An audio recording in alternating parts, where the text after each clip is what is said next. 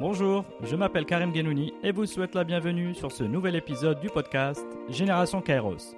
L'objectif de ce podcast est de décortiquer et partager les histoires inspirantes des modèles de réussite au Maroc et dans le monde, dans tous les domaines. Le Kairos est un concept d'origine grecque qui signifie le moment propice, l'instant T où il faut saisir l'opportunité, avant et trop tôt et après trop tard. Mes invités sont des entrepreneurs ou des leaders dans leur domaine qui ont à force d'effort su reconnaître et saisir les opportunités au moment décisif. À travers leurs témoignages et une conversation sans filtre, je chercherai à mieux comprendre leur parcours, leur personnalité et les habitudes qui les ont aidés à réussir. Bonne écoute sur Génération Kairos.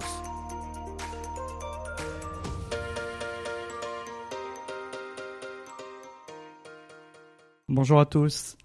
Aujourd'hui, j'ai le grand plaisir d'être avec Tarek Fadli. Tarek, bonjour. Bonjour. Euh, CEO et founder d'Algo Consulting. Merci beaucoup Tarek d'avoir accepté mon invitation. Merci à toi. Euh, ravi de faire ta connaissance. Pareil. Pour te présenter rapidement aux auditeurs, s'il le fallait, tu es un entrepreneur à succès avec une société aujourd'hui Algo Consulting, donc qui est une société de services en informatique présente au Maroc, en Inde, à Dubaï et aux États-Unis, euh, qui fait à peu près 70 personnes et un chiffre d'affaires de 40 millions de dirhams. Et surtout, au-delà de ça, tu fais partie de cette jeune génération au Maroc, dans le secteur de la technologie, qui font bouger les lignes avec des solutions innovantes. Donc, on va parler de cloud computing, d'applications mobiles, de biométrie.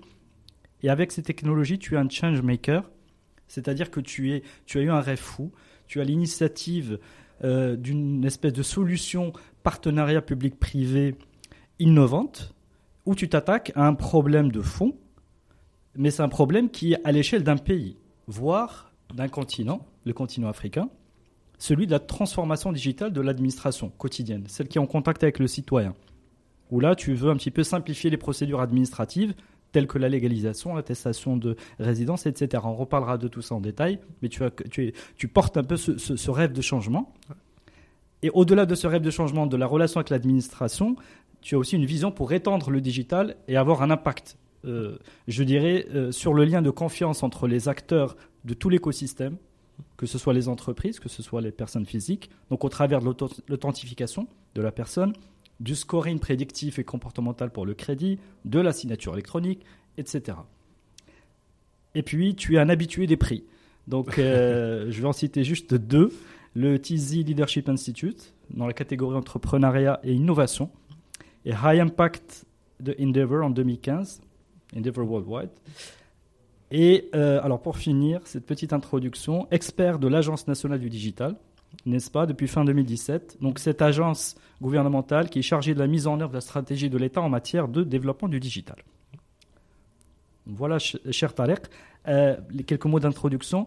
Maintenant, j'avais envie de démarrer avec une petite euh, phrase donc là je te quote, je, te, cite, c'était euh, au Startup Africa Summit en 2016. J'étais dans les spectateurs et je crois que tu avais dit Morocco is a good school. Je suis obligé de le dire en anglais parce que sinon euh, elle ne le fait pas du tout. Morocco is a good school, but the university is Africa. Alors bravo déjà pour cette, euh, pour cette phrase choc. Est-ce que tu peux nous dire maintenant, trois ans plus tard, je crois, cette phrase, elle, qu'est-ce qu'elle signifiait? Est-ce qu'elle garde toute sa signification aujourd'hui? Euh, bien sûr, elle garde toute sa signification du, du fait que euh, déjà le Maroc, parmi pas mal de pays africains, est très avancé sur, euh, sur quelques aspects. moi, je travaillais notamment dans les appels d'offres. Mhm. Je m'attaquais à tout ce qui est public parce que dans ma vision, ou dans ma conception d'une opportunité, c'était que ce qu'on sait faire en tant qu'équipe, le besoin est vraiment chez l'administration, chez le gouvernement. Donc, je m'attaquais à ce secteur d'une manière euh, agressive pour essayer de décrocher des projets. Et euh, à mon grand choc au début, euh, quand on est une start-up, on n'est pas forcément le partenaire idéal pour, pour un ministère ou une administration. Mhm. Aujourd'hui, quand je vois que tout l'écosystème euh, est en train de, de, de mettre en avance euh, la start-up. Quand je vois que les grands offices, les grandes banques, les, les ministères sont en train de faire de l'open innovation avec des start-up, euh, ça me fait plaisir parce qu'il y a dix ans, j'avais honte de dire que j'étais une start-up. Euh, mm. J'étais chez un client pour dès qu'on me pose la question, vous êtes combien de personnes euh, j'essayais de cacher le fait qu'on est 3, 4 ou 5. Mhm. Et euh, en pratiquant les appels d'offres au Maroc, on a subi, autant que start-up, on a subi euh, euh, en fait euh, ce que j'appelle une discrimination entre ta taille. Et, et c'est des trucs qui sont justifiés. J'ai jamais, j'ai jamais pris euh, les choses d'une manière personnelle. C'est, je, je, je me mets à, à la place de ces décideurs ou de ces, ces personnes qui veulent pas travailler avec une start-up. Mhm. Ils sont tenus par le résultat, ils ont peur. On est déjà dans une culture où le risque, quelque c'est quelque chose Faut qui fait le peur. minimum de risque. Mais là, tu parles de la marocaine des e-services? Non, je parle d'algo aussi. d'algo. D'algo aussi. Donc à l'époque, le fait qu'on avait commencé ici, on avait appris euh, ce qui fait mal, comment il faut pitcher euh, sa boîte, ses services, euh, comment on s'attaque à un appel d'offres, comment on se prépare. Et après, on s'est dit, voilà, on a eu des opportunités dans des pays africains, notamment la Mauritanie, la Tunisie, la Libye à l'époque, la Guinée-Conakry, Sénégal. Donc pas mal de pays. Congo, Brazzaville, euh, Cameroun. Et c'est des pays qui sont en, pleine croissance, en plein développement, qui ont beaucoup d'opportunités. C'est des pays frères euh, qui apprécient en fait le savoir-faire marocain. Euh, mais on passe à un autre niveau d'apprentissage. D'accord. Donc c'était ça l'objectif de de la citation, c'est pour dire que vraiment l'Afrique était un terrain de jeu Ouais, beaucoup plus challenging ouais que le Maroc, c'est clair. que le Maroc et que le Maroc était un entraînement. C'était un entraînement. Et Donc- après, quand j'ai pratiqué l'Afrique, je, maintenant je dis que le Maroc, c'est la Suisse de l'Afrique. D'accord. Mais en tout cas, en tout cas, je l'avais bien gardé en mémoire. hein. Donc euh, très très belle citation. Euh, donc si tu permets, cher Thaler, si on, on commence un petit peu notre discussion autour de ton parcours, euh, et de parler un petit peu de Ben Slimane, la ville où tu es né. je suis né arabe, mais j'ai grandi à Besliman. Ah ok, Besliman, c'est ma ville. d'accord. Alors donc grandi à, à Ben Slimane. Ouais. Est-ce que tu peux parler un peu de ton environnement familial? Alors, euh, j'ai eu euh, l'opportunité euh, d'être d'être élevé par, par un chercheur, un, professeur, enseignant-chercheur et une avocate. Donc, j'étais entre la science et la littérature. Et euh, ce qui, donc j'ai eu une enfance plutôt normale, hein, Mhm. comme euh, n'importe quel euh, gamin, je dirais, de, de, de. Mais ce qui était intéressant dans mon cas, c'est que euh, j'ai pu vivre en fait le- les deux pôles du spectre marocain, Mhm. euh, c'est-à-dire durant la semaine euh, à Slimane, parfois les week-ends à Rabat ou à Casa avec mes parents et leurs amis. Et euh, d'un très jeune âge, j'ai compris qu'il y avait une polarisation au Mhm. Maroc, euh, qu'il y avait deux couches sociales qui Mhm. se mélangeaient pas forcément. Et euh, la première opportunité, en fait, parmi, je dirais, mes skills aujourd'hui, c'est que je suis fier de dire que je sais parler à tout le monde dans, dans ces couches-là. J'aimerais bien voir ces couches disparaître. Mhm. Mais malheureusement, c'est ce que c'est le cas dans beaucoup de pays. Donc, ça m'a appris euh, beaucoup de choses. à- donc, euh, comment développer ce talent de, si on veut, de, de caméléon. Mhm. Et euh, Tu as fait l'école publique? Oui, je suis Mhm. un produit de, de l'école publique jusqu'au bac, et ça m'a beaucoup appris. Donc, j'ai appris durant la semaine comment être avec ce qu'on comme on dit en arabe avec le Mhm. et le week-end, comment être avec ceux qui ne sont pas au Let's Shab, un yacht club ou, le golf. D'accord. Donc d'où ton côté caméléon. Et euh, alors la technologie, est-ce qu'à cet âge-là, euh, déjà il y avait des, euh, des Oui, petits signes? Oui. hein, donc euh, ça, ça a commencé par deux événements marqueurs. Quand, quand je me souviens, la première fois, j'avais vu un, un ordinateur. C'était vraiment dans le Moussem de Besliman. Je ne sais Mhm. pas si tu sais ce qu'est le Moussem. Non, non, mais je suis impatient de, de Alors, le Moussem, c'est euh, c'est la fête de la récolte Mhm. euh, qui se tient dans pas mal de, de villages ou de régions rurales au Maroc. Mhm. Euh, c'est souvent fin juillet, début août. en fait, c'est là où on fête la récolte et c'est là où on fête Borida, D'accord. donc jeu de fantaisie de chevaux et tout ça. Et à côté de ça, il y a des petites foires où, où les gens euh, arrivent et, et f- et font leur exposition. Donc pour moi, j'étais dans une, j'étais avec ma mère et j'étais dans une tente et euh, c'est la première fois que je vois un ordinateur. Je devais avoir 6 ans, 7 ans. Mhm. Et sur l'écran, ça défilait, euh, il y avait un, un, un veille, écran veille qui disait génie informatique.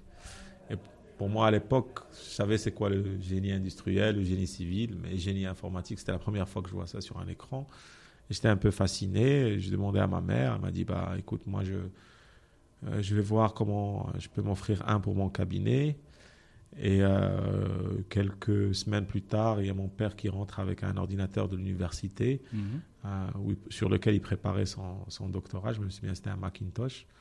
Donc ma vie s'est transformée rapidement parce que le bureau de ma mère était en bas du, du, du building et il y avait un- une machine Microsoft DOS Mhm. et en haut, euh, il y avait une machine Apple. Ah, ok. Et donc, euh, c'était interdiction de toucher Aux deux, aux deux. bien sûr. donc tu touches, t'es mort. Et donc tu as touché aux deux. Ouais, j'attendais jusqu'à minuit, 2 heures du matin que, que, que, que mes parents euh, aillent se coucher. Euh, Donc euh, j'utilisais celui en haut. Euh, Parfois, je volais la clé du cabinet de ma mère et je descendais en bas. Et, et euh, j'ai passé des nuits blanches, voire des heures devant, surtout quand c'était l'été.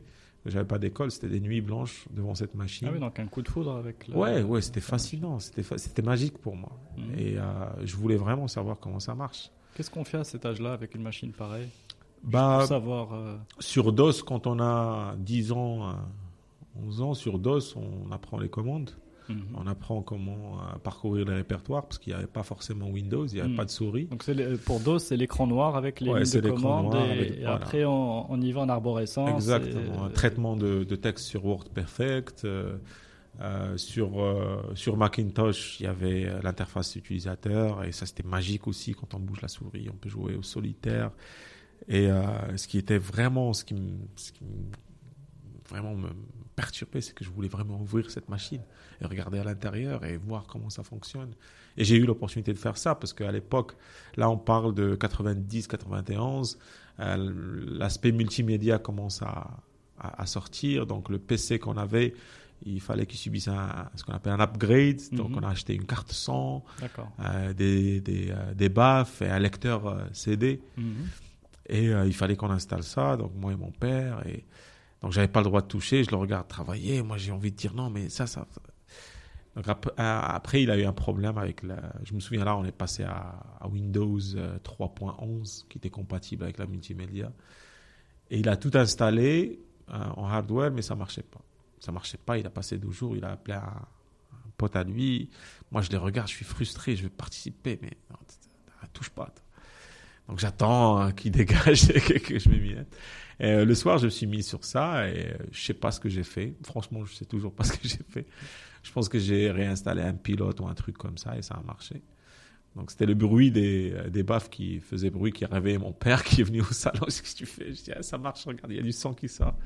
Donc, euh, c'est en bravant l'interdit que tu as résolu un problème. ouais, ouais. C'est ça. Donc, et ça- là, il a commencé à me faire confiance un petit peu et euh, ça y est, j'étais autorisé à, à toucher ça. Et après, je me souviens, euh, mais, quand mes amis euh, demandaient à leurs parents une bicyclette, une moto, euh, une planche de surf, moi je demandais la planche de surf et quand j'avais 15 ans, j'ai demandé, je, voulais mon propre ordinateur parce que euh, celui dans le cabinet de ma mère, c'est la secrétaire qui l'utilise, euh, Mhm. il y a des fichiers clients, machin, c'est plus sérieux. Celui en haut, il y a la thèse de mon père.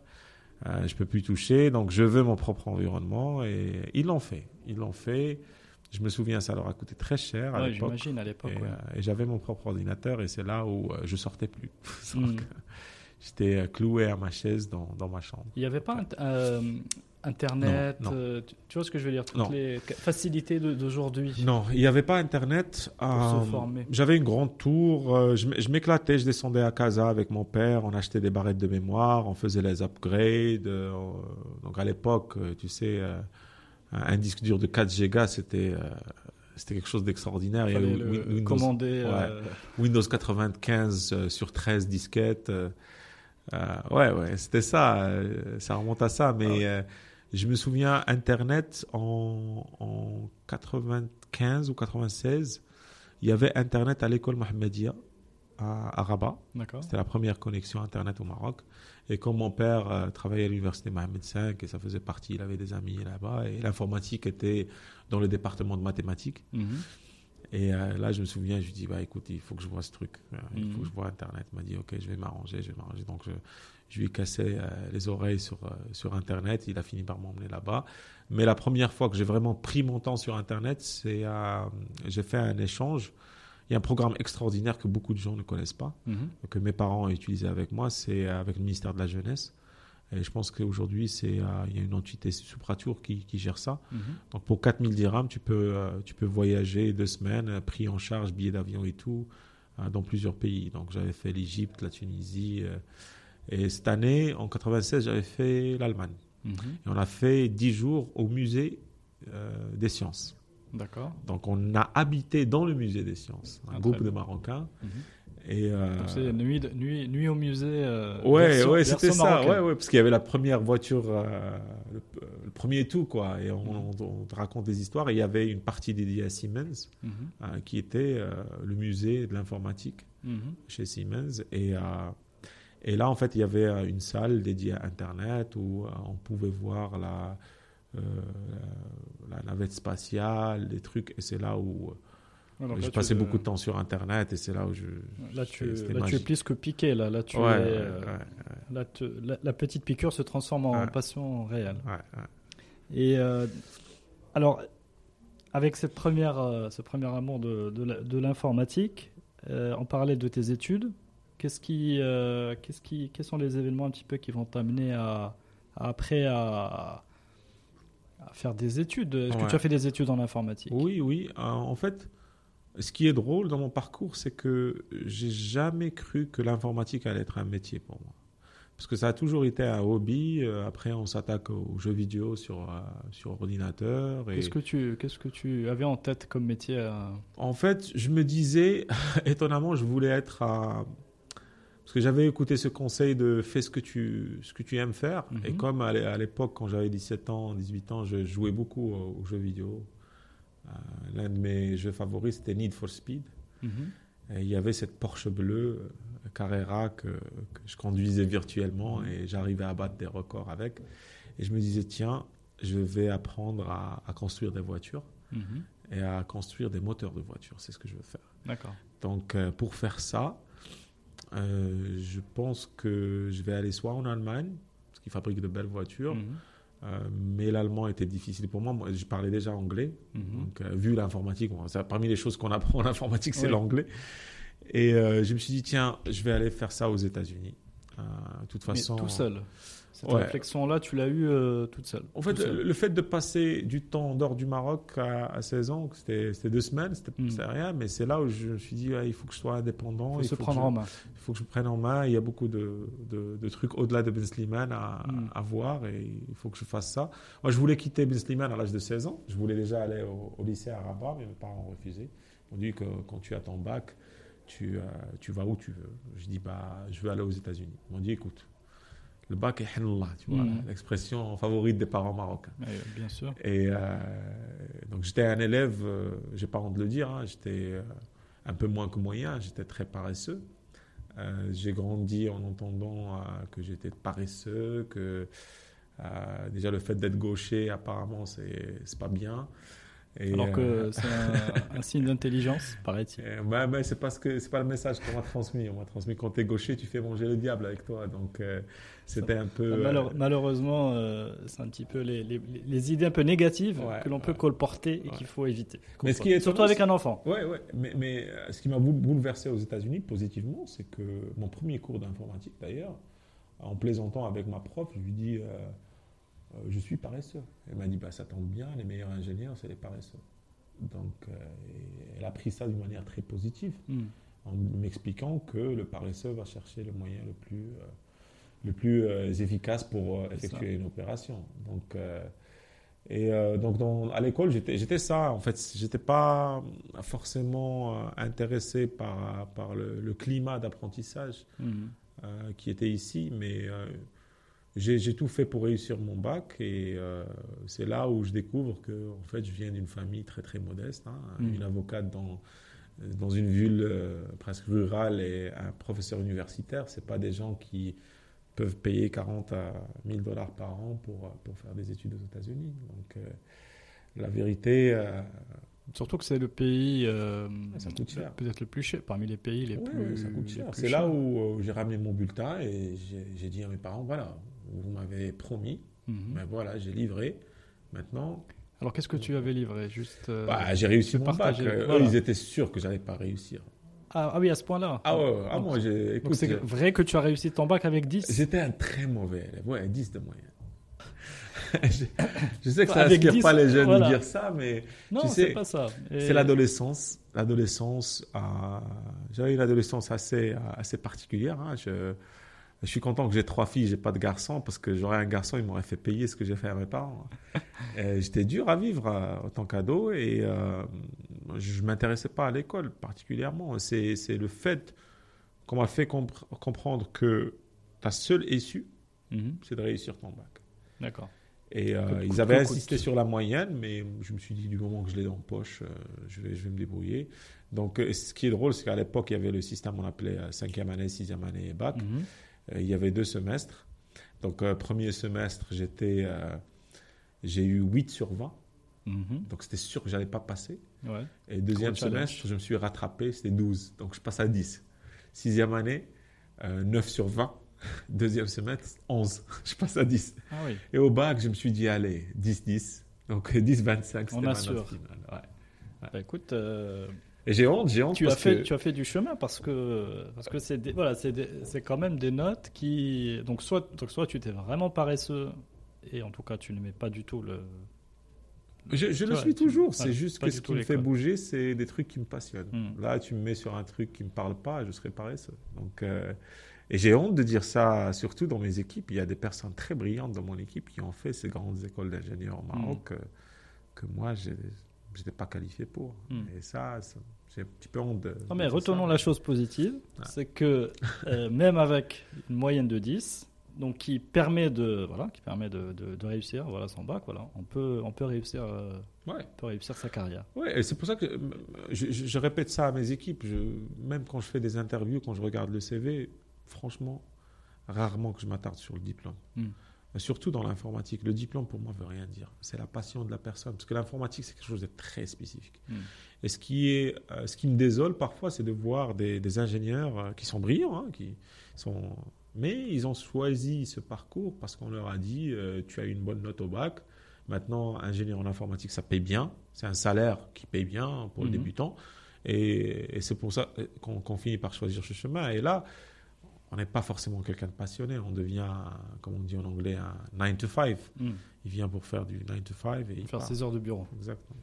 Et alors tes rêves de, de moteur de construction de voiture et de moteur de voiture avec les États-Unis qui, qui est un rêve inaccessible parce que coûteux, Ouais. avec une moyenne de 10 qui est franchement pas le meilleur, euh, le meilleur moyen pour se vendre ou Ouais. vendre son potentiel. Ouais. Comment tu fais la synthèse de tout ça? Alors, ce que j'ai fait, c'est que je suis parti traduire mes relevés de notes, euh, parce que ce qui a un petit peu, m'a- ce qui m'a aidé dans mes notes, c'était euh, les maths, physique, anglais et français. Les autres matières, philosophie, euh, l'arabe, Oh, bah, islamique, c'était, terrible dans ça. Ça va l'histoire, j'adore, j'adore toujours, je m'intéresse à l'histoire, géographie aussi. Mais euh, voilà, je, je me suis renseigné sur les universités. À l'époque, il n'y avait pas Internet. Donc, j'avais un cousin qui étudiait là-bas. Et quand il m'a partagé le, le catalogue de l'école, c'est l'université du Maryland à Baltimore. J'ai vu les prix. j'ai dit, écoute, euh, non, ça ne va pas le faire. Il m'a dit, bah, écoute, si tu veux un truc euh, abordable, euh, tu vois, il y a des États pourris comme l'Alabama, Mhm. le Colorado. Bon, Colorado, c'est pas, c'est pas pourri, mais effectivement, j'ai, en fait, j'avais croisé quelqu'un. hein, je voulais vraiment aller à Mobile, Alabama. Mhm. Et euh, maintenant, en connaissant ce- cet État et cette ville, alhamdoulilah, je ne suis pas parti parce que c'est, c'est l'un des États les plus racistes quand même. D'accord. Et euh, donc, j'ai croisé quelqu'un qui, euh, qui euh, venait du Colorado. Il m'a dit, écoute, je peux, je peux, te, je peux avoir une inscription pour toi dans un, ce qu'on appelle un community college pour commencer. Il ne demande pas grand-chose, hein, c'est juste 13 000 dollars par an, plus tes frais. Donc on- là, on parle de, de 20, 20 000 dollars. Je pars voir les parents et je leur dis, voilà, j'ai traduit mes relevés de notes et mon certificat de bac. J'ai fait le test TOEFL, je passe. Mhm. Et j'ai une inscription. Et tu te souviens comment tu avais rencontré ce- cette personne-là? C'était sur la plage. Ah ouais. ça, juste en discutant. Donc une opportunité que tu as saisie, euh, Ouais, tu as transformée. Ouais, c'est juste en discutant. c'est là où j'ai appris. Il y, a- il y a beaucoup de gens qui disent quand tu as une idée ou là, quand tu, tu fais des trucs, on parle à personne, Hmm. machin. Je suis pas d'accord parce que Plutôt l'inverse, faut en parler tout le temps, et je parlais même avec à la ce plage. gars. Euh, il est venu euh, visiter à la plage, on parlait, on faisait small talk. Mhm. Je disais oui, ouais, j'essaie euh, mobile, euh, Maryland c'est trop cher. Il m'a dit ah mobile, ouais, t'es, fou, ils vont te tirer dessus là-bas. Ils aiment pas, si t'es pas blanc tu passes pas. Et, euh, et là il me dit écoute, moi j'ai, fait un, un petit community college où j'ai un contact et je peux te ramener une inscription rapidement. Et ça c'était bien sûr avant le 11 septembre et tout ça, c'était un peu plus plus facile. Genre euh, l'université n'a même pas vu le relevé euh, de compte bancaire de mes parents pour m'envoyer le truc. Ah Donc, ils m'ont envoyé une, une confirmation d'inscription à base de, euh, d'un fax. hein. J'ai envoyé un fax, les documents que j'avais traduits. C'est fou quand même. Et euh, après, quand je suis parti là-bas, je me Mhm. suis rendu compte que même le fax que j'ai envoyé, c'était pas important. Parce que là-bas, si tu as la volonté Mhm. et tu as l'argent de quoi payer, ils te font passer des tests. Même si tu n'as pas de bac. D'accord. Ils te font passer des tests et c'est par rapport à ton score en lecture d'anglais, en compréhension et ton esprit d'analyse en mathématiques, ils te placent. Ils te disent par où commencer. Donc tu peux ne pas avoir de niveau. Très bien, tu es reçu au niveau, au niveau Ouais. adéquat. Eh, Exactement. D'accord. Et euh, c'est ce qui s'est passé. Donc je suis parti voir mes parents maintenant pour le visa. Mhm. Je dis, voilà, bah, le visa, il demande le compte bancaire. Mhm. Euh, vous portez garant, il y a un fichier à remplir et maintenant il me faut votre compte bancaire. Mhm. Et là, ils m'ont donné les relevés. Et là, c'est là où tu vois, c'est mort. J'étais sûr, hein, j'étais sûr. Allez, à tout casser. euh, dans les deux comptes, il n'y avait même pas 60 000 dirhams. Ah ouais, pour une demande de visa. Ouais. Et, Donc euh, en fait, tu- ouais, c'est voué à l'échec. Ouais, ah, moi j'étais sûr. hein. L'interview pour le visa, je me souviens de ce jour, ma mère m'avait euh, déposé à l'entrée. Elle m'a dit bah écoute, euh, je t'attends. Et euh, je suis rentré tout seul euh, avec mon passeport, euh, mon dossier, euh, les photos et Tout ça, tout seul. Et euh, il y avait la, la petite salle d'attente. Mhm. Et j'ai vu deux personnes qui sont passées avant moi, qui étaient refusées le visa, un jeune. Tu, Euh, tu- tu reçois la réponse tout de suite. ouais. Ça? Soit Mhm. tu reviens l'après-midi, soit ils te donnent ton dossier. D'accord. Et là, euh, je viens devant une dame euh, américaine, hein, Mhm. blonde et tout. Et euh, la première question qu'elle me pose est Do you speak English? Mhm. Et ce qui m'a vraiment choqué, c'est qu'il y a deux minutes, elle parlait d'Erija avec le, le jeune homme. D'accord. Donc moi, j'étais convaincu que c'est une Marocaine, c'est juste qu'elle est blonde. Mhm. Et là, en étant devant elle, je me rends compte Oh non, c'est pas une Marocaine, c'est une Américaine qui maîtrise la Darija. Mhm. Et là, elle vient de me choquer avec Do you speak English? Et c'est là où j'ai pété un câble, j'étais choqué. Je l'ai regardée, je suis tourné rouge, machin. et je- Déstabilisé. déstabilisé, je la regarde, j'ai pas répondu. Elle lève les yeux, elle me regarde, elle commence à rigoler. Elle savait que j'étais choqué. Mhm. Elle me dit, ouais, vas-y. Je lui dis, euh, chouïa, en arabe. Elle m'a dit, bah, reviens à 15h. Et c'est là, je, dis- je dis, ça veut dire reviens à 15h. Elle dit, ouais, reviens à 15h, vous aurez votre visa. Et euh, bah, j'étais choqué. Moi, j'étais sûr qu'ils allaient voir leur compte bancaire. Ça, Alors, à, ton avis, qu'est-ce qui a fait euh, basculer le destin? Parce qu'on peut dire que ça fait basculer ton destin quand même. Oui, je sais pas. Euh, Cette personne était gentille, était indulgente. euh, Oui, je pense que, que j'avais l'air assez, euh, assez Déterminé. innocent ou déterminé pour, euh, pour faire mes études. Donc il y avait tout sur. Bon, elle, elle avait tout. Elle n'avait pas vra- vraiment besoin de me poser de questions. C'était juste un truc pour me déstabiliser. Elle a vu que j'étais. Je savais pas quoi dire et j'ai répondu en arabe. Elle a rigolé. Elle a dit OK. Ouais. Alors, je- donc, Alors, cette, euh, cette, cette arrivée aux États-Unis, donc là tu es plutôt en confiance. en fait, j'étais pas en confiance du tout. Mhm. C'était la période la plus euh, difficile, je dirais, de, de- pas de ma vie, mais euh, de cette période, Mhm. parce que on est dans l'incertitude. Euh, on n'est pas sûr de pouvoir rester, parce que le challenge avec mes parents, c'est qu'ils ont dit voilà, on va, on va te donner de l'argent, mais ce qu'on peut te donner, ça va te suffire pour six mois. Après ça, tu as deux choix. Soit tu trouves une solution. Là-bas, les gens bossent et ils, arrivent à s'en sortir Mhm.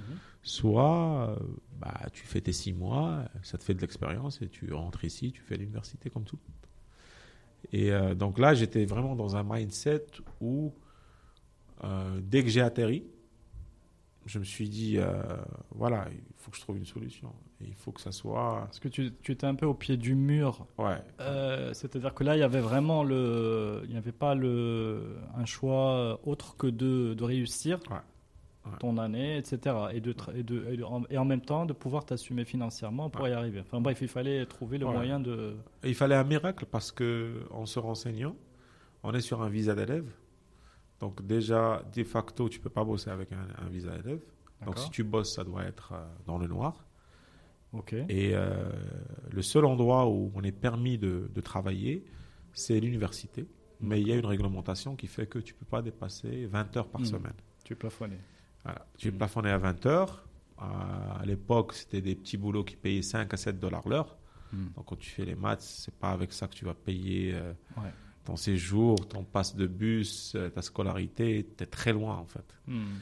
Et euh, donc, j'ai. Vraiment pour de l'argent de poche, en fait. C'est pas pour. Exactement. C'est pour l'argent de poche, de se faire un, cinéma ou un Starbucks avec des amis ou un truc comme ça. Donc, euh, mais j'ai fait ça, donc j'ai pris les 20 heures euh, dans un bookstore. Euh, et comme je, la boss, elle a vu que mon anglais était un peu exotique, exotique, on va dire, voilà.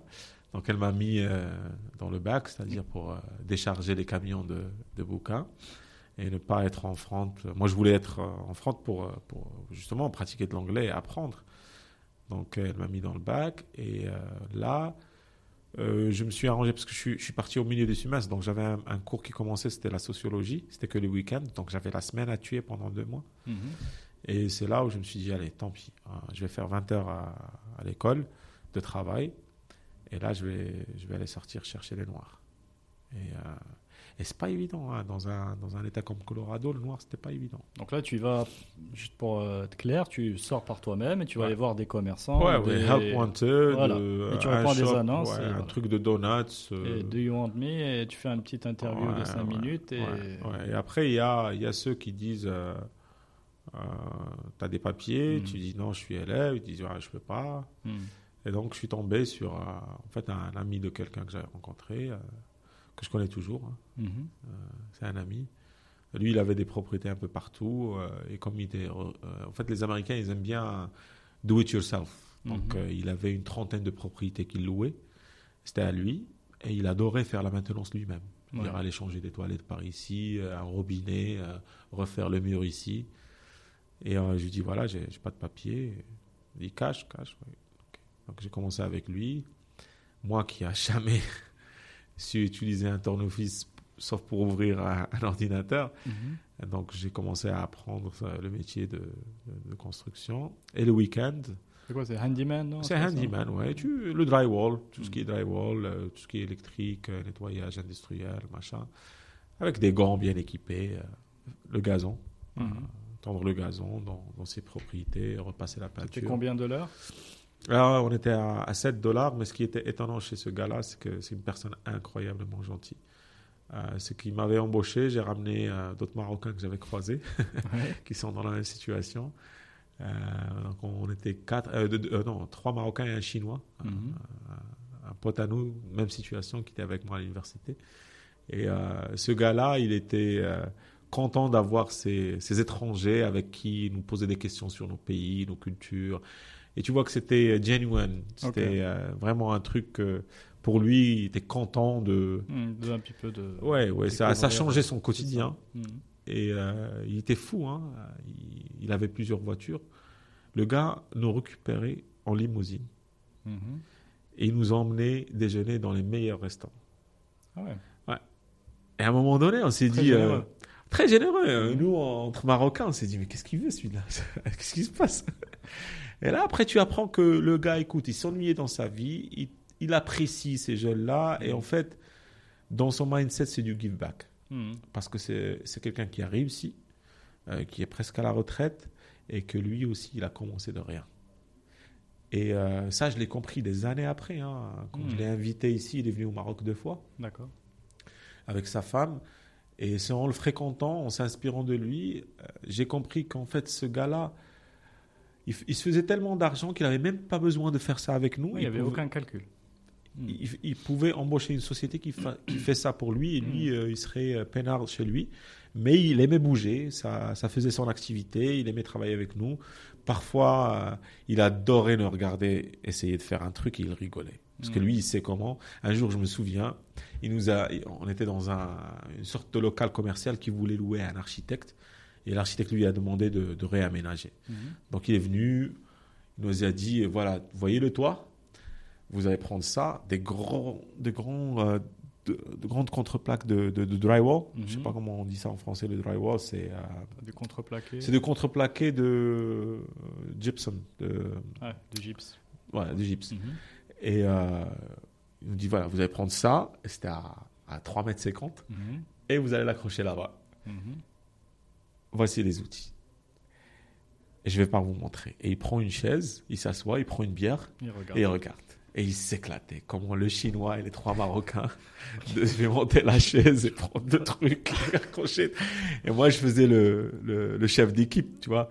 Et j'essayais de, de- d'orchestrer de machin, de machin. Bon, on s'est, gouré à plusieurs reprises. On a passé deux heures à essayer de faire ça. Très drôle. Ouais, très drôle. Après, il a fini, il m'a dit, euh, il, euh, il vient me voir, il m'a dit, euh, Tariq, tu as de bonnes qualités de leader. Si seulement tu savais ce que ce qu'il faut faire. Et euh, il, a- il, a- il a fait des reproches à chacun et après il nous a dit ben voilà maintenant je vais vous apprendre. Et c'était c'était vraiment c'était vraiment sympa. hein, au-delà de l'anecdote, Ah. Je trouve que c'est intéressant. Ouais. Parce que il, euh, au travers de son observation, de son regard externe, enfin, tu vois, avec le recul, on peut se dire qu'il vous a, Exactement. il vous a observé, chacun dans, vos, dans votre galère, Ouais, dans cette situation. Aujourd'hui, on pourrait faire un team building, réunir des gens pour leur donner un truc aussi C'est ce qui se passe. compliqué. Tu Ouais. vois ce que je veux dire? Bon, Ouais. prenez ça. Et allez-y, organisez-vous. Donc, il faut euh, se réunir, il faut que quelqu'un prenne un peu le lead, et il faut euh, se répartir les tâches, il faut y aller. Et, euh, Et, lui, lui, il aimait pas. euh, c'était quelqu'un de religieux. Donc euh, pour lui, le dimanche, c'était la journée de l'église. Euh, il aimait pas bosser le dimanche. Et moi, comme j'avais le dimanche euh, libre, j'ai fait ce qu'on appelle le labor ready. Labor ready, c'est ce qu'on appelle en darija le morph. D'accord. C'est là où tu vas à 4 heures du matin. Ah ouais. Et il y a tout un groupe de Mexicains avec leurs outils qui, Comme dans attendent, les films, là. Ouais. qui attendent des, des camions qui passent, qui te disent ouais, t'es un plombier, toi t'es. Donc ça, moi c'est j'étais. juste pour couvrir les dimanches. hein. Ouais. C'est ça. Ouais, parce que le, le vide que tu avais Ouais. le dimanche. Tu peux avoir 10 dollars de l'heure, jusqu'à 10 dollars de l'heure, Oui, parce que c'est dimanche. ouais, en, en noir. Et c'est des camions qui passaient, euh, c'était assez tôt pour que les flics soient pas là. Même Hmm. les flics à l'époque, ils ne dérangeaient pas. hein. Oui, oui, je comprends. Et euh, donc ils passaient, et moi, comme j'avais 18 ans, j'étais maigre. Donc c'était le dernier Un à vrai, être, un euh, vrai Mexicain. Ouais, un vrai Mexicain. et, et ce qui était drôle, c'est que les Mexicains, ils, ils- ils- ils commencent à me parler en espagnol. Moi, je, je comprenais que dalle. Et quand tu les réponds pas, euh, ils sont offensés. C'est comme Mm. si tu, tu les snobs. Ouais, ouais. Et après, j'ai appris à dire non, non habla espagnol. Marruecos. Donc, il, faut Marruecos. gérer, il faut gérer aussi cette dimension-là. Ouais, ouais. Et euh, là aussi, j'ai vécu quelques aventures, mais euh, je prenais le risque quand même parce qu'il y avait des, des centres euh, des services d'immigration Mhm. sur quelques chantiers. Mais je me disais, euh, allez, ça- c'est une journée à 60, Mm. voire ça, peut être à 100 dollars, donc c'est pas rien. Mhm. Euh, Donc c'est un peu une période euh, die hard. oui, oui c'était une période die hard, euh, mais j'avoue que ça a duré euh, un an. Mhm. Parce que ce qui s'est passé, c'est que. euh, euh, donc j'ai changé le bookstore. En fait, on m'a viré du bookstore. Euh, je suis parti au, euh, au laboratoire d'informatique. Il y avait euh, Lab Assistant. Mhm. Et donc j'ai eu le boulot. Et c'est là où, en fait, en prenant ce boulot au Computer Lab, c'est là où, je me suis dit, tiens, pourquoi pas? J'ai commencé à, y réfléchir. Et ce qui s'est passé, c'est que euh, en aidant les élèves dans leurs devoirs, euh, il y avait un langage que je maîtrisais pas, que je connaissais pas. Je, connaissais du visuel basique, de l'HTML, de, de Ja- JavaScript, ça venait d'apparaître à l'époque. Et il y avait ce langage de C, C++, C2+. Mhm. Et je ne connaissais pas. J'avais commencé à apprendre euh, C. Et là, j'ai commencé à aider des élèves. Je me suis dit, attends, il faut que j'apprenne ça. Donc, tu sais quoi, il y a un cours d'informatique, de toute façon, Introduction to Computer Science. Programmation orientée objet. Ouais. Et je me suis dit, tiens, je vais, euh, je vais prendre ce cours. Ce qui était drôle, c'est que je prenais le cours. Et quand on va faire les devoirs. C'est J'étais le lab assistant pour aider les autres les à les environnements. devoirs. Et c'était un peu délicat parce que j'apprenais en même temps. Et, euh, et c'est là où j'ai croisé quelqu'un. Euh, en fait, c'était un chasseur de tête. Euh, donc là, ça fait quand même quelques mois plus tard. hein. Donc maintenant, ça va faire ouais, ça va faire neuf mois que je suis aux États-Unis, peut-être un an. Mhm. Ouais, peut-être moins d'un an. Il y avait un prof que, que j'ai aidé. En fait, ce qui était magnifique, c'était le fait d'avoir accès à plusieurs technologies. Mhm. En travaillant là-bas, tu touches du, de l'infrastructure réseau, du Cisco, du Netware, euh, du Novell. Netware, tu touches à Oracle, euh, des PC Apple, Windows, euh, Bref, le- 98. l'environnement de- épanouissant pour un, pour un jeune geek. Ouais, ouais, c'était, tu touches à tout. Mhm. et euh, tu vois comment ces technologies sont compatibles ou incompatibles. En fait, ça te donne une, une euh, broad perspective, comme on dit. Mhm. Et euh, le fait que tu touches à plusieurs couches, que ce soit l'infra, la sécurité et le, le software, et aussi là où il y a les plus grands problèmes d'informatique, c'est où? C'est entre le clavier et la chaise. Mhm. C'est c'est l'utilisateur. Yes. Et euh, quand cet utilisateur, tu vois que l'information ne passe pas, que quelqu'un ne comprend pas, euh, tu comprends la notion de user experience. Là, on parle de, de 98, 90, euh, 99. Et euh, euh, ce- il y avait un prof qui m'a demandé de le remplacer. Écoute, euh, j'ai une urgence, euh, tu as préparé les cours et l'exercice, s'il te plaît, tu vas administrer l'exercice. Et je lui dis, t'es fou. Et là, tu es avec des élèves plus âgés que toi, non? Ouais, ouais. truc comme- ouais. Ouais, ce qui est fascinant sur, euh, sur ce community college, c'est que tu as, tu as de tous les âges. Tu as ton âge, tu Mhm. as des pros qui viennent pour apprendre, tu as des Mhm. retraités qui, qui reviennent à l'école, donc tu as tout. Hein, tu, as, Mhm. tu as un mix de tout. Et il me dit, ouais, ouais, il faut que tu me remplaces. Et euh, là, je ne l'ai pas cru. Mais il a insisté, donc je suis parti le faire. Il m'a dit que je te paye, je te paye 50 dollars si tu le fais. J'ai parlé au chef de département, il est d'accord. Il te fait confiance aussi. Mhm. Donc je pars, je prends le cours, euh, je leur dis bonjour tout le monde. C'est moi qui va donner ce cours, voilà l'exercice qu'on va faire aujourd'hui, tac, tac, tac, tac. Et on commence à s'éclater. Et, et là, je, je vois qu'en fait, j'étais en train d'apprendre plus en enseignant Mhm. qu'en étant élève. Et tu vois, le, le- le rôle d'un prof dans le système d'éducation américain, surtout à l'université, euh, c'est un animateur, hein, c'est un Mhm. modérateur, c'est pas une fontaine du savoir. C'est ça. Mhm. Et euh, donc, euh, j'ai animé le cours, euh, les élèves ont Ouais, apprécié. c'est pas quelqu'un qui donne le savoir. Non, c'est C'est- Le qui- savoir est ouvert à tout le monde, mais il, il aide un peu tout le monde à. Il te challenge, il, stimule la conversation, et il Mm. s'assure que tout le monde contribue. Et en fait, c'est les élèves qui donnent le cours. Parce que tu fais plus de travail de prépa en dehors du, du cours, et en Mm. revenant, c'est toi qui fais la présentation. Donc, ils ont donné un, un positive feedback, et euh, j'ai fini par avoir un cours. Très bien. Donc euh, me voilà à 19 ans avec un, un cours de logic design à, à enseigner, après un deuxième cours de, de euh, QBasic comme langage. Et voilà, donc on est toujours assistant au laboratoire. Donc euh, Mhm. j'ai laissé tomber les petits boulots. Donc on- les, les petits boulots, ça, ça a duré un an. Et là, je travaille euh, à plein temps. Ils ont fait une exception pour moi au Mhm. département d'informatique, puisque maintenant j'ai Donc le financièrement, statut- tu te retrouvais. c'est on commence à Plus. enseigner que j'ai eu un discount. D'accord.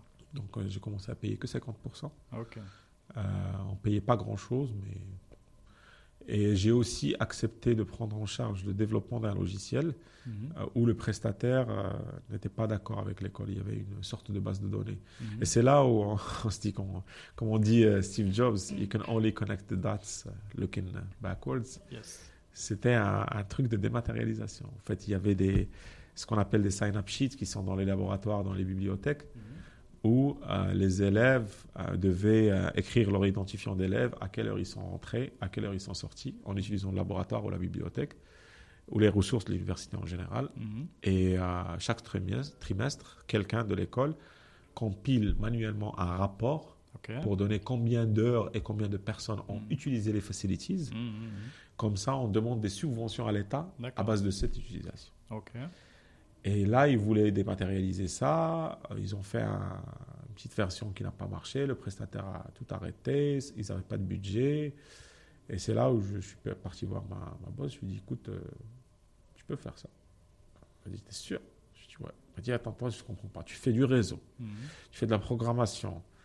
Tu fais des- de la base de données. Je lui ai dit, bah, je- Qu'est-ce que tu cherches? ouais, tout ce qui est informatique, je te le fais, t'inquiète. Elle m'a dit, vas-y, va. Et je l'ai développé. Mhm. Et euh, ça aussi, c'était incroyablement. On te paye pour apprendre. Et ça, c'est- exceptionnel. Donc, j'étais. Pour moi, dans ma tête, j'allais rester, finir mon diplôme et devenir enseignant dans cette université. mhm. et vivre le reste de ma vie en train de, de, de vivre dans ce laboratoire d'informatique où il y avait tous ces jouets. Et c'était ça pour le reste de ma vie. C'était ça ce que j'avais en tête. Mhm. Et, j'étais bien parti pour le faire. Sauf que j'ai rencontré ce gars-là qui était un chasseur de tête.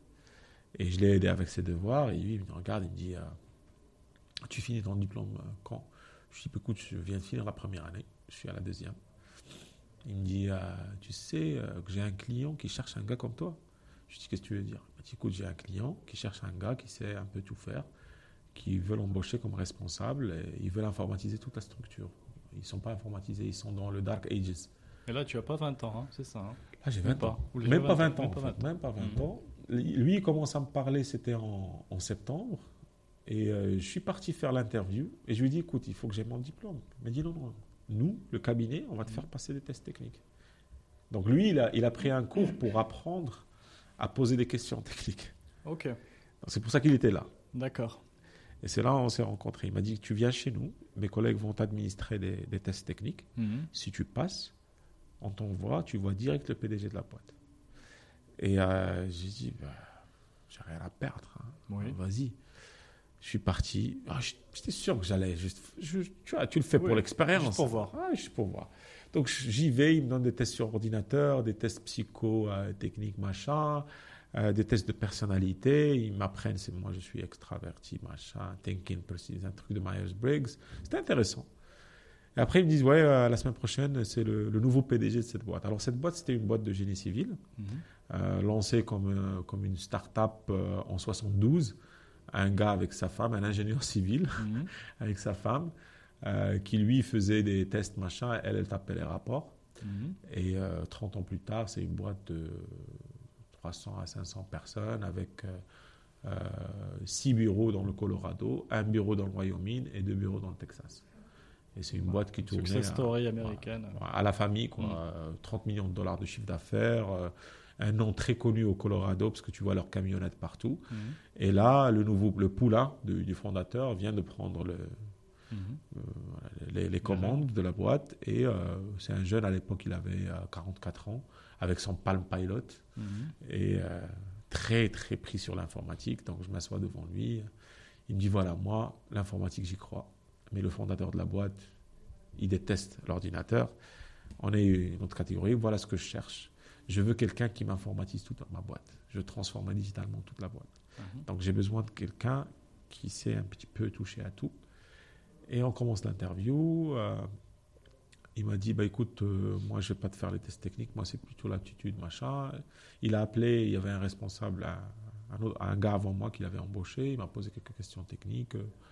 J'ai répondu, hein, j'admets que sur une question que, dont je me souviens tout le temps, il m'a dit, euh, est-ce que tu connais SQL Server? À l'époque, c'était SQL 6. Mm-hmm. Donc, il y avait le 7 après, il y avait le 2000 après. Je lui dis, ouais, bah, moi, qu'est-ce que je connaissais d'SQL Rien. Ah, tu connaissais pas le. Je savais c'est quoi. Oui, d'accord.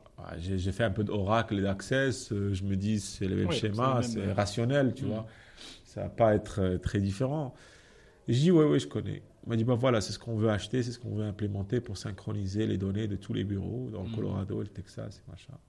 Je dis, ouais, ouais, je peux faire ça. Donc, après, il revient.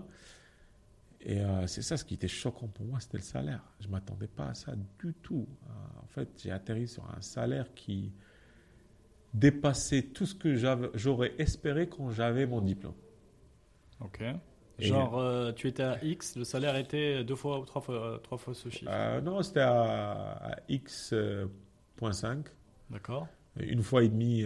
en fait, moi, je me disais, dans trois ans, ah ouais, quand, même, quand j'ai mon diplôme, je vais commencer à ça faut encore attendre, attendre 3 ans. 3 ans. J'ai commencé à ça. Et là, j'ai commencé à une fois et demi. Hmm. Ça, et c'était pas 3 ans, c'était immédiatement. Mais la cerise sur le gâteau, c'était euh, la voiture de service et téléphone, euh, à l'époque, un, mobile en, en, 2000. Hmm. Là, on, était en 2000. C'était quand même quelque chose. Hein, avoir un mobile gratuitement. Hmm. Et euh, une carte de crédit de dépenses. Alors, donc là, c'est les, les facteurs qui t'ont poussé à dire oui? Non, non. Tu étais, tu étais parti pour ouais, Bien sûr, le salaire, parce que le salaire m'a.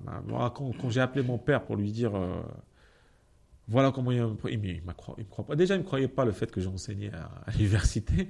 Donc c'était, c'est, c'est des trucs qui peuvent arriver qu'aux États-Unis, franchement. Hmm. Et euh, la, la, la grande cerise sur le gâteau, c'était le gars, il me dit, en fait, j'ai pas négocié avec lui euh, le salaire parce que c'est interdit, c'est le chasseur de tête qui négocie ça. Mhm. Parce qu'eux, ils prennent un pourcentage sur, euh, Oui. sur ton salaire. Et donc, quand le chasseur de tête m'a appelé pour me dire, écoute, ils t'ont adoré, euh, tu es un bon fit pour eux, euh, là, voilà ce qu'ils te proposent. J'étais choqué par le salaire. Il m'a dit, mais attends, il y a des perks à côté. Tu as une voiture de, de fonction, euh, ta, ta, ta, ta, ta, la carte crédit au téléphone, et, tiens-toi bien, ils te remboursent l'école. C'est-à-dire, l'université que tu veux aux États-Unis. Mhm. Tu, le, tu prends le cours, tu payes de ta poche, Mhm. tu prends le cours. Si tu as un B ou un A dans ce cours, Mhm. tu ramènes la facture du cours et des bouquins, et ils te la remboursent à 100%. D'accord, donc ça c'est pour te permettre de, de- de continuer un peu ta formation. En fait, même si tu continues ta formation, c'est la, politique de l'entreprise. Mhm. Va te former, va te former, que ce soit l'histoire de l'art, euh, Ah, quel que soit, quel que soit quel que soit, du moment que tu te formes, tu leur ramènes la facture, ils te la payent.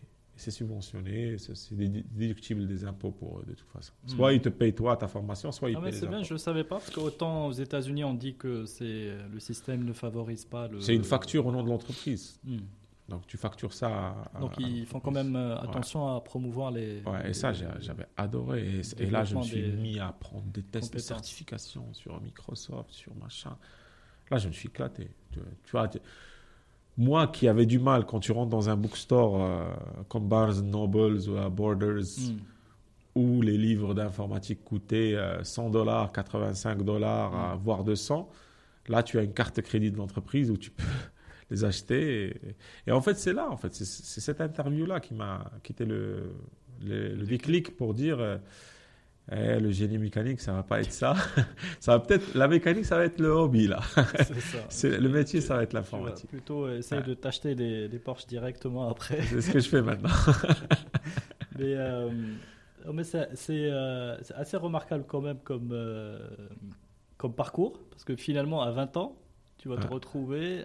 C'est ça, donc tu, tu Ouais. rejoins cette, euh, ce projet, cette entreprise, Thompson, ouais. ce- ce- cette fonction, Ouais.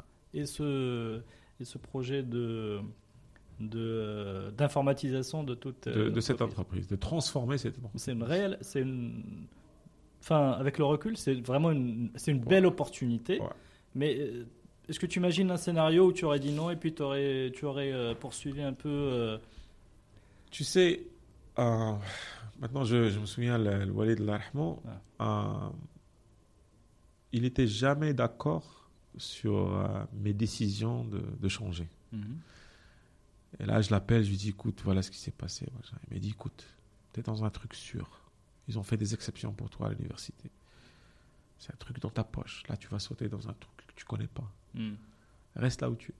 Et, et là, je le comprends, parce que lui aussi, il a grandi dans un environnement où la génération de nos parents ont grandi dans les années de plomb, dans l'incertitude.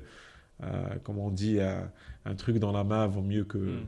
que deux ailleurs. Et C'est vrai, mais c'est vrai que tu, que tu prends un risque parce que si jamais ça se passe mal pour une raison Bah X ou Y, ben, Oui. tu te retrouves un peu euh, mal barré. en, en, en- en- comment, en situation de perte. C'est-à-dire que tu, dois, tu as perdu Ouais. déjà tes acquis. Donc, euh, je lui dis, écoute, juste le fait qu'ils te remboursent l'école. Et euh, tu sais ce qui est drôle, c'est que en bossant pour eux, pendant deux ans, j'ai arrêté l'école. Parce qu'il y avait tellement de boulot, de Mhm. charge de travail. On parle d'informatiser une entreprise. C'est énorme. Oui, c'est énorme. Et là, on est deux informaticiens. Notre patron, c'était la, la DAF. Mhm. Et Oui, on, Une sorte de fonction support attachée à la. voilà, et on, travaillait beaucoup avec des prestataires, mais le, le système métier, ça n'existe pas. C'est pas quelque chose que tu peux acheter. Hmm. c'est quelque chose qui Le doit c'est ça. Ouais, c'est quelque chose qui doit. Leur métier, en fait, c'est testing materials, Mm. les tests de matériaux. Ils ont des laboratoires de tests où on teste le, le, le ciment, le béton armé, les matériaux de construction, euh, des tests d'ingénierie euh, de structure, euh, les plans civils. Donc, il fallait un vrai ERP pour ça. D'accord. Et euh, ça, ça se développe. Donc je me suis dit, je vais développer ça de scratch. Donc ce que je faisais, c'est que je gérais les prestataires qui installaient l'infrastructure avec l'architecture, la conception que j'ai mis en place. Mhm. Je développais le ERP. je, négoci- je négociais avec les, les vendeurs de. Parce qu'ils étaient sur un COBOL, sur la comptabilité, un système ancien, euh, sur un, avec un prestataire pour migrer le système de compta et de finance vers un, un truc que j'allais pas développer. Ça, c'est des trucs qui s'achètent. Et en même temps, j'étais au téléphone pour faire le support, Mhm. le helpdesk. Donc un peu une DSI au sens global. euh, exactement ça. En fait, j'avais, euh, ça m'a pris deux ans pour coder euh, le système. Et quand je te dis deux ans, mhm, c'était pas cinq jours par semaine. mhm, J'y allais même le week-end. mhm. J'étais le premier à y aller, le dernier à y quitter, mais je m'éclatais. Je me souviens très bien. Je, c'était pas une corvée pour moi parce que j'apprenais. Et au moment où j'ai fait la démo à tous les euh, managers, parce qu'ils travaillaient beaucoup dans Excel, Mhm. et quand je leur avais montré la première version de, de ce logiciel que j'appelais Sage, euh, et là, il y avait une vingtaine de directeurs. euh, quand j'ai fini la démo, ils se sont tous levés, ils Mhm. ont applaudi. Et là, quand tu as, quand tu as 22 ans Mhm. et que tu vois ce que tu as sacrifié deux ans à faire, et tu vois la réaction sur le langage du corps de ces personnes, c'est pas le fait d'applaudir ou caresser, te caresser dans, Mhm. dans le sens des poils ou caresser ton ego, c'est le fait de voir que ce que tu as fait va changer la manière de travailler de ces personnes. Mhm. C'est-à-dire, tu, tu les as déjà conquis quelque part. Ouais. Et là, quand tu as des gens extrêmement intelligents qui te respectent, Mhm. Euh, qui croient en toi, qui te considèrent, et c'est des gens que tu vois leur travail. Il y avait des, des piliers, hein, des gars publiés sur les magazines de, de- de génie civil, euh, euh, comme un gars qui s'appelle Art Gringard Arthur, qui filmait sa pub euh, à l'ancienne des années euh, 20, et je rigolais tout le temps avec lui, parce qu'il était assez âgé. Et euh, quand tu vois que quelqu'un comme ça te respecte pour ce que tu as fait, Mhm. et c'est là où tu apprends que la méritocratie euh, est sur l'autorité technique. Euh, c'est quelque chose que j'aimerais voir beaucoup ici, c'est que euh, c'est qu'on va pas mettre en place une hiérarchie pour respecter un patron parce que c'est un patron, mais on va respecter quelqu'un parce qu'il a de l'autorité technique et, et qu'il a du vrai leadership derrière. Donc, euh, et euh, donc, un an plus tard, à 23 ans, on était audité par un cabinet, il y a eu une restructuration. On était cinq dans l'informatique. Et là, euh, le, le cabinet a dit voilà, il faut, il faut mettre un DSI. Mhm. Ils ont eu une réunion, euh, les actionnaires, il y avait une vingtaine d'actionnaires, les, les- les managers, ils ont dit voilà, euh, on a cinq, le plus ancien c'est Marc, le deuxième c'est Tariq, troisième Caroline, machin, machin. Maintenant, on doit nommer un responsable. Est-ce qu'on ramène quelqu'un de l'extérieur ou est-ce qu'on Mhm. on fait une promotion en interne? Et là, ils ont décidé qu'ils ils vont promouvoir en interne Mhm. que logiquement ça doit être Marc parce que c'est il a, il a six mois de plus que moi. Mais c'est là où le CEO, euh, parce que lui il montait son vélo euh, le week-end aussi, à chaque week-end qu'il est venu, il m'a vu là. Il a dit bah écoutez moi pratiquement ces deux dernières années tous les samedis où j'étais là, il était là. Mhm. Et euh, un gars du Texas avait dit, parce qu'on me rapportait ça après, euh, le manager du, du bureau de Dallas, il a dit, parce qu'on avait des radios Nextel, en fait c'est c'est des sortes de, de portables, mais c'est un talkie-walkie. Mhm. Donc tu peux parler dans les États-Unis avec un bip. Tu bip et tu parles comme si tu avais une radio. Mhm. Donc lui, il leur a dit, ouais, moi aussi c'est H24, euh, dès que j'ai un problème chez moi, Mhm. machin, je le bip sur le radio et, et il répond, et c'est un gars, franchement, vous avez vu la, le système, euh, comment ça marche et tout. Donc ils ont voté pour moi et ils m'ont appelé, ils m'ont dit, voilà, ton salaire passe de ça à presque le double. Et là, tu es responsable sur ce budget et tu es... Et là, j'avais 23 ans. Mhm. Donc une vraie, une vraie promotion. Oui, une vraie promotion. Et, c'est à- là à où... un très jeune âge. Ouais, à très jeune âge, je me Mhm. suis dit peut-être qu'il faut saisir l'occasion parce que l'équipe a grandi. hein. Mhm. On a commencé, à à la, la boîte a commencé à grandir. Le Colorado, Texas et Wyoming étaient en pleine expansion. Il y avait un grand barrage à construire. Euh, En fait, on gagnait des appels d'offres là-bas. Mm. Donc, euh, il y avait beaucoup de trucs à faire sur euh, le CRM maintenant, le marketing. Donc, Mhm. ça a évolué dans tous les sens. Et il fallait innover aussi avec des tablettes, euh, se dématérialiser, se débarrasser du papier. Donc, euh, c'était une belle aventure. Alors très bien. Alors pour aller fast forward, parce que j'aimerais bien qu'on parle du Maroc. Ouais. peut-être aller directement à juste avant le- la décision de rentrer au Maroc, peut-être. Ouais, ouais. Quel est le quel est l'événement qui t'a Alors ça, c'est une histoire drôle. Euh, J'étais entre deux boulots. Mhm. Euh, J'avais pris un mois euh, de vacances avant de commencer le nouveau boulot. D'accord. Et j'avais un petit peu d'argent. Mhm. Et c'est la première fois dans parce que 9 ans aux États-Unis, les vacances là-bas, c'est 12 jours par an. hein. Mhm. Et je suis, sur 10 ans, je suis, je suis revenu 3-4 fois au. Maroc. Sinon, ma, ma famille, toute ma famille venait me voir. D'accord. Et euh, là, j'ai pris un mois sabbatique pour venir au Maroc.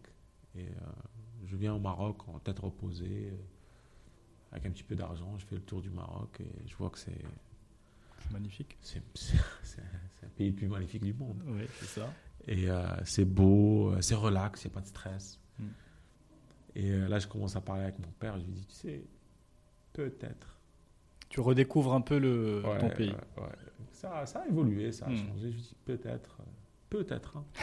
C'est en quelle année ça? Ça, c'était en, c'était en 2006. D'accord. 2006. Et je lui disais, euh, tu sais, peut-être, peut-être que je vais, euh, je vais venir. Et, et lui, euh, lui me dit, je, vais, je vais retourner, il me dit, écoute, je connais un pote, je vais te pistonner. Je vais te pistonner pour un poste de commissaire. Ok. Je le regarde, je pense qu'il rigolait. Je dis, tu rigoles Je ouais, c'est, c'est bien un commissaire au Maroc. Il était sarcastique. Il savait que j'aimais pas trop l'autorité, mais bon.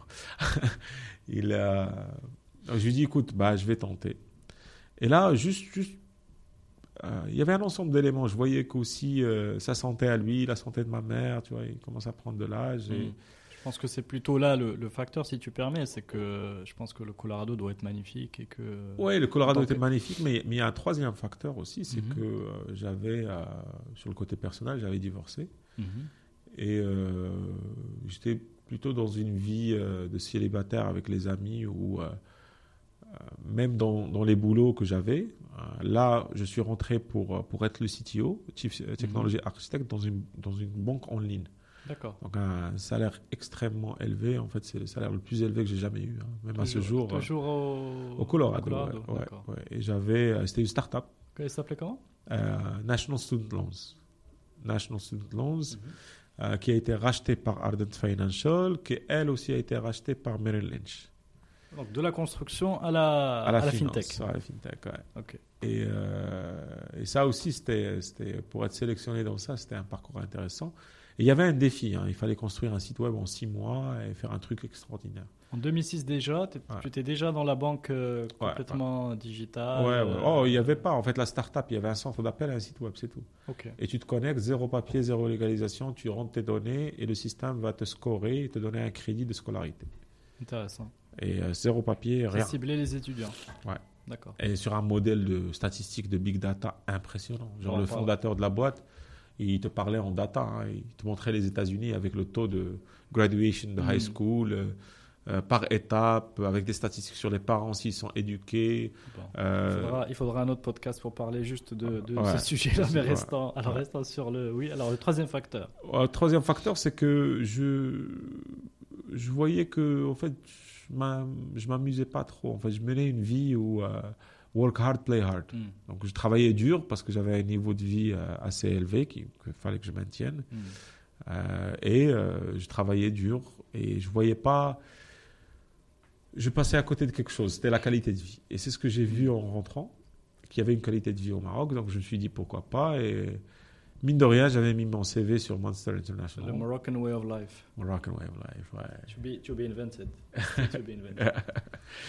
Et donc, euh, en rentrant, je bossais pour cette boîte. Après quelques mois, je commençais à avoir des appels de Mhm. chasseurs de tête de chez Microsoft euh, sur la région. On m'a fait deux offres que j'ai pas trouvées intéressantes. Et donc, euh, on, avait, on était en cours de livraison de, de cette plateforme. Elle commençait à, déjà à booker des, des crédits. On avait dépassé les 100 millions de dollars de, de crédits vendus sur, sur la plateforme. 175 en fait. On avait 500 millions à vendre. Hmm. C'est la warehouse à, à distribuer. Et là, Microsoft revient à la charge, en fait, leur chasseur de tête, avec un- le job de lead architecte sur la région. Donc tu as une vraie histoire avec les chasseurs de tête. Ouais, en informatique à l'époque, ouais. Euh, donc euh, le gars, il me dit voilà, il y a une position de lead architecte chez Microsoft région, et euh, tu choisis entre Dubaï, Istanbul. Et je lui dis Casablanca. Il m'a dit bah c'est envisageable, hein, peut- ça se discute. Donc ils ont accepté Casa, j'ai négocié le salaire et je suis parti voir mon patron. Il a insisté que reste. Donc il m'a supplié de rester un mois de plus pour euh, passation. Mhm. Donc j'ai fait ça.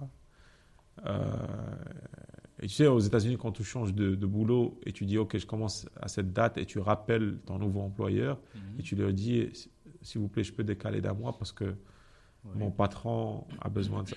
Ils respectent ça. Ouais. Ils apprécient ça. Mhm. Ils te disent le gars, quand même, il est responsable. C'est ça. Il va pas lâcher euh, les gens comme ça. Mhm. Ah, pas ici.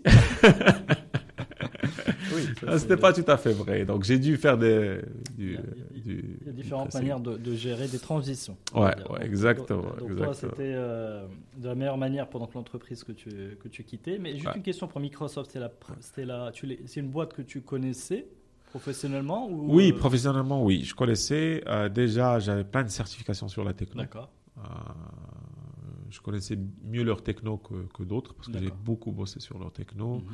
Euh, en fait, quand le- la technologie .NET est sortie, était- c'était en, en version bêta. Mhm. J'étais parmi les premiers testeurs qui ont testé ça. Beaucoup de gens n'ont pas cru en, en .NET. Ils disaient c'est juste que euh, c'est un essai pathétique de la, de la part de, de Microsoft pour euh, concurrencer Java. Euh, moi, ce que j'adorais chez, chez cette boîte, c'est que c'est vrai que c'est pas toujours une boîte d'innovation, Mhm. mais c'est une boîte de moyens. C'est-à-dire si euh, si- s'ils voient une idée, ils décident de faire la même chose, ils vont faire mieux. Mhm. Et euh, je pense qu'on a- dans cette techno, ils ont, ils ont un petit peu devancé Java dans, dans la facilité, dans l'intégration. D'accord. Donc euh, voilà, je connaissais bien et, et euh, quand j'étais DSI, euh, j'étais client. Quand j'étais CTO, j'étais client. Quand j'étais conseiller, j'étais partenaire. Donc ma question était un peu Ouais. évidente. Oui. Alors Ouais. donc tu, tu prends ce job? Ouais. Tu arrives donc à Casa, c'est ça? À 6 heures du matin. Tu te souviens de ton juste rapidement de, des Ouais, débuts? C'était le 1er août. Je pense que ça va être court comme expérience. Donc, Ouais, c'était le 1er août. C'était un choc parce que je savais pas qu'en août, tout le Maroc ferme. oui. oui. Parce que je, je devais commencer le 1er juillet pour faire le team building avec l'équipe de la région. Euh, mais comme j'ai fait un mois de décalage, c'était le 1er août. Donc euh, mon père me récupère à 6 heures du matin à l'aéroport. Ah, on fait vite, je, je me rase, je mets mon costume parce que je savais pas à quoi m'attendre. Alors que mon ancien boulot, j'étais en short et sandales. Donc là, je suis en costume et je pars au Twin Center. Et déjà, il y a le vigile de sécurité en bas qui a fait le même lycée que moi, à Besliman. Donc ça, ça m'a fait plaisir de voir le gars. Ouais. Ah, tu l'as, ok, vous êtes reconnu. Ouais, c'est lui qui m'a reconnu, mais Incroyable. c'était sympa. Euh, Après, pour quelques personnes, ça faisait bizarre de déjeuner avec le vigile, Non, mais alors que tu es architecte régional. C'est ça, mais je dis, c'est euh, c'est- un peu ce que tu disais au début. Hein. Ça, Ouais. on est, Ouais. voilà. Donc euh, ça, ça m'a fait plaisir. Et après, je rentre au bureau, il n'y avait que la réceptionniste. Il n'y avait personne. D'accord. Et, Mais bon, euh, tu prenais quand même tes fonctions Ouais, ouais. euh, officiellement. Donc, Ouais, euh, il y bon. avait la responsable ressources humaines qui, qui était en vacances aussi, qui est venue spécialement pour Mm. me donner mon, mon package de welcome. Et, et là, je lui dis, Mais est-ce que c'est férié aujourd'hui? Elle m'a dit non, non, c'est août. Elle m'a expliqué que c'est- août. Quoi. période creuse. Ouais, maintenant je comprends c'est quoi août. Et euh, voilà, mais j'avais plein de boulot à faire. Déjà, le onboarding, il y avait plein de trucs à faire, à apprendre. Et, et ce qui était vraiment cool, c'est qu'il y avait des projets hyper intéressants. Mhm. Mon premier projet, c'était euh, pour Zain en Jordanie. C'était euh, l'architecture d'une plateforme de paiement en ligne Mhm. pour payer les factures. Et euh, le deuxième projet, c'était euh, l'architecture euh, du nouveau système de billetterie de l'ONSF. D'accord. Et euh, donc, j'ai travaillé pour ces deux comptes. Le troisième, c'était euh, le ministère de l'Intérieur de la Libye Mhm. Sur les cartes nationales et passeports, nouveau passeport et carte nationale de la Libye. Et le quatrième projet, c'était euh, une société de télécom en Libye aussi. D'accord, mais est-ce que, juste une petite question de. Bon, c'est un détail, mais peut-être pour comprendre le, le positionnement à Microsoft, c'était en lead de, de- de toutes les solutions à apporter ou c'était un des apporteurs de solutions pour quelqu'un qui avait le, Ça dépend. Ça dépend. maîtrise de En fait, ce qu'il faut comprendre sur les grands organismes, Hmm. Hein, sans les citer, que ce soit au Maroc ou ailleurs, Mhm. ils diversifient leur technologie. D'accord. C'est rare qu'on trouve un organisme qui est marié à 100% à un éditeur. Mhm. Donc on trouve, euh, et c'est ce qu'il faut faire, c'est de Mm. manière intelligente. J'ai des clients aujourd'hui au Maroc qui sont sur euh, euh, du SAP, IBM, Oracle, Microsoft. Et ça va dire qu'on ne met pas tous ces œufs dans, Dans le même panier, ouais. D'accord. Donc euh, il se- ça dépend de, de quel côté se positionne l'éditeur. Donc euh, dans ces projets-là, Microsoft avait une partie, mais j'ai rarement vu un client qui était à 100%. Mhm. Alors donc ça a duré euh, cette aventure euh, quelques mois. quelques mois. Ouais, quelques mois. Et en fait, ce qui s'est passé, c'est que il y a eu deux choses. Il y avait, euh, il y avait d'abord euh, le challenge de, de- de- du choc culturel, hein, d'apprendre comment quelques clients fonctionnaient. Mhm. Et c'était pas évident hein, quand on livre des solutions aux États-Unis où, où il y a des challenges qui n'existent pas. Mhm. Ici, c'était difficile. Et, euh, mais ce qui m'a ce étonné, c'est que je voyais qu'il y avait un gap entre ce que Microsoft faisait Mhm. et ce que le client voulait. D'accord. Donc il y avait ce gap. Et ce gap-là, j'ai essayé euh, de voir si Microsoft peut remplir, Mhm. mais c'est un géant. Ils ne vont pas modifier leur portefeuille de services ou de produits pour un, pour un client, même si c'est un... À moins que c'est un très grand client, genre. Ouais, il faut un budget euh, très très Ouais, significatif. Donc euh, pour moi, c'était c'était des miettes par rapport au, au chiffre d'affaires du géant. Et c'est là où j'ai commencé à, dans ma tête à, à me faire une. euh, C'est-à-dire que tu as détecté une opportunité, c'est Ouais, ça, si ouais, je comprends bien, ouais. entre euh, mieux enfin, faire plus du custom, customize Exactement. la- Du- par rapport à la problématique du client, Voilà. avec les mêmes solutions. Exactement. Parce, Et- que, parce que Microsoft est là pour vendre un produit. Mhm. C'est sa mission. Et elle a l'entité service qui est là pour euh, faire de l'évangélisme Mhm. et aider les clients à, à mieux comprendre ces technologies et ces solutions. Mhm. Mais de l'autre côté, tu avais des clients qui, eux, ils ont vraiment un besoin qui n'est pas seulement technique, Mhm. mais c'est un besoin qui est aussi métier. Mhm. C'est-à-dire qu'il faut, à un moment donné, arrêter de parler technique ça. et se mettre dans la peau du client et se dire, euh, voilà ce qui me fait mal, maintenant il me faut un consultant qui fait que ça. Mhm. C'est un mélange entre euh, métier et Rajouter technique. une couche métier au- à, à ce projet pour en faire un- quelque chose qui ait du sens. Voilà, voilà. Et Mhm. maîtriser avec moi, en fait, du, vrai accompagnement dans le sens, sens des termes.